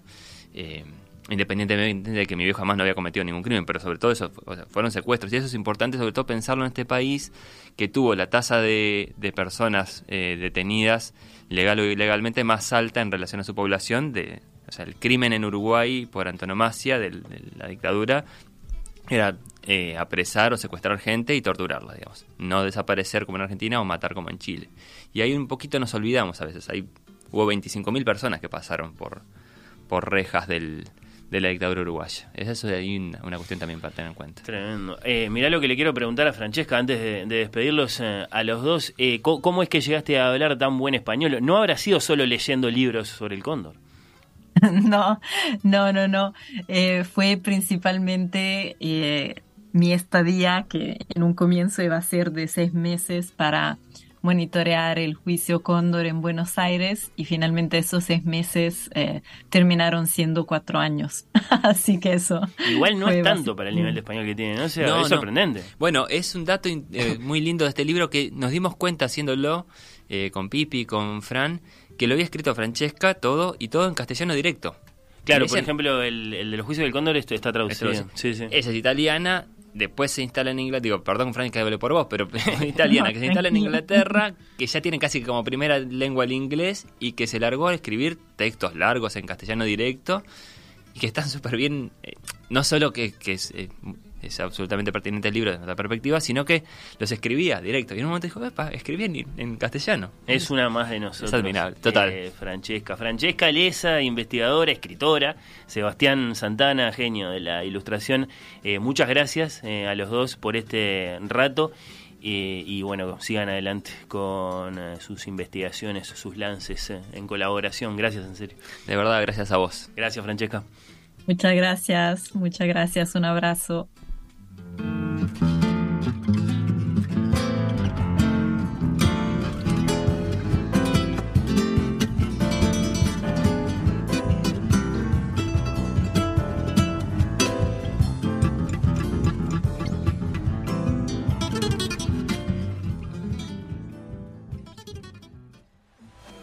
Oír con los ojos. Temporada 7. Oír con los ojos. Un programa bajo los efectos de la lectura.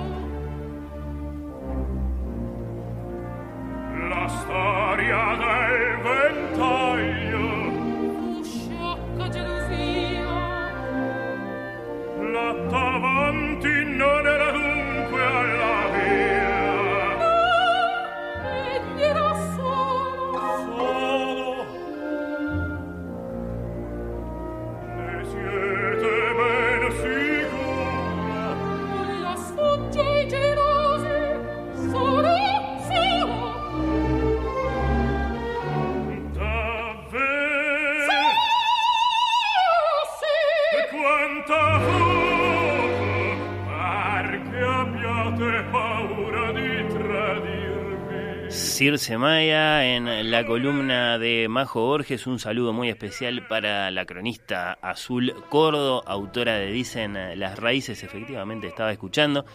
La autora de ese precioso perfil de Circe, del que Majo leyó algunos pasajes. Efectivamente, estaba escuchando.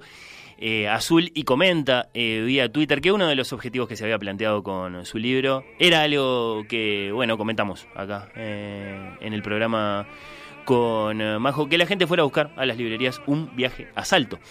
Eh, tenía algo de descubrimiento, de redescubrimiento en el momento en, el que salió la crónica eh, de, de Azul. Ahora está en todas las librerías y efectivamente se habla más de ese librito tan valioso de Circe Maya. La columna de Majo, en un ratito nada más, en el sitio de la radio, en Spotify. Lo mismo que nuestra conversación, nuestra entrevista con Sebastián Santana y Francesca Lesa a propósito de su libro sobre el Plan Cóndor. Francesca escribe, Sebastián Santana pone las imágenes, es un singularísimo libro para aproximarse a esa página tan tremenda de nuestra historia reciente. Lo mismo, sí, lo mismo, lo mismo, en un ratito nada más para escuchar en cualquier momento. Y la estamos escuchando a ella, a María, eh, lo mencionamos a Tito Gobi, que fue el que introdujo esto de la bochacha, de la voz fea. Eh, yo pienso que va a volver María, entonces eh, la semana que viene, bajo la forma de alguna clase de disputa, es lo que anuncia Partido Clásico. Va a ser el último partido clásico del año, Calas contra Calas. Mm, el sábado que viene también les vamos a proponer la última edición de 2023 de nuestra sección Esa canción ya la escuché. Viene Yara, viene Maya también. Así que tenemos otro programa muy esmerado para proponerles. Si nos acompañan, el sábado que viene, sí, sábado 25 de noviembre, el último del mes, después eh, de la semana en perspectiva. Y ahí va a estar María, que cumple 100 años. Eso va a ser el 2 de diciembre, pero después el 2 de diciembre nosotros vamos a estar armando el arbolito y escribiendo la carta acá con el elenco infantil de la radio. Así que no sé, salvo que los convenza a los chiquititos de escuchar a Calas ese día. Me parece que no, que además de la conversación del arranque de hoy, de la que participó Juan Grompone además, eh, y además eh, eh, de estos instantes escuchando a Calas haciendo a, Tosca, bueno, lo que les vamos a proponer se lo, se lo vamos a proponer más bien de la mano de nuestros vecinos de Partido Clásico el sábado que viene. Viene Galgomundo hasta las 18, ya le robamos algunos minutillos. Y después de Galgo Mundo, bueno, transmisión especial de por decir algo, por decir fútbol, entre medio de estos dos grandes partidos de la selección, el que ya pasó, el que Uruguay le ganó a Argentina y el que se viene contra Bolivia el martes, así que de 6 a 9, bueno, eh, llega, llega por decir algo, llega por decir fútbol a Radio Mundo y es una alegría, los vamos a estar escuchando. Gracias Valentina Fuster, gracias a todos los que nos acompañaron a lo largo de este rato. Eh, un saludo muy especial para Tati, que es una fan de Calas y que me pide que me calle, básicamente, así el programa termina con ella.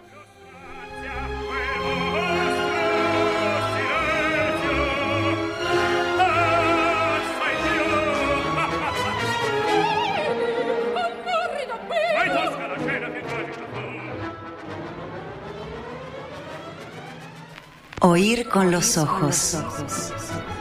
¿Ves lo que te digo? Oír con los ojos. ¿Ves lo que te digo?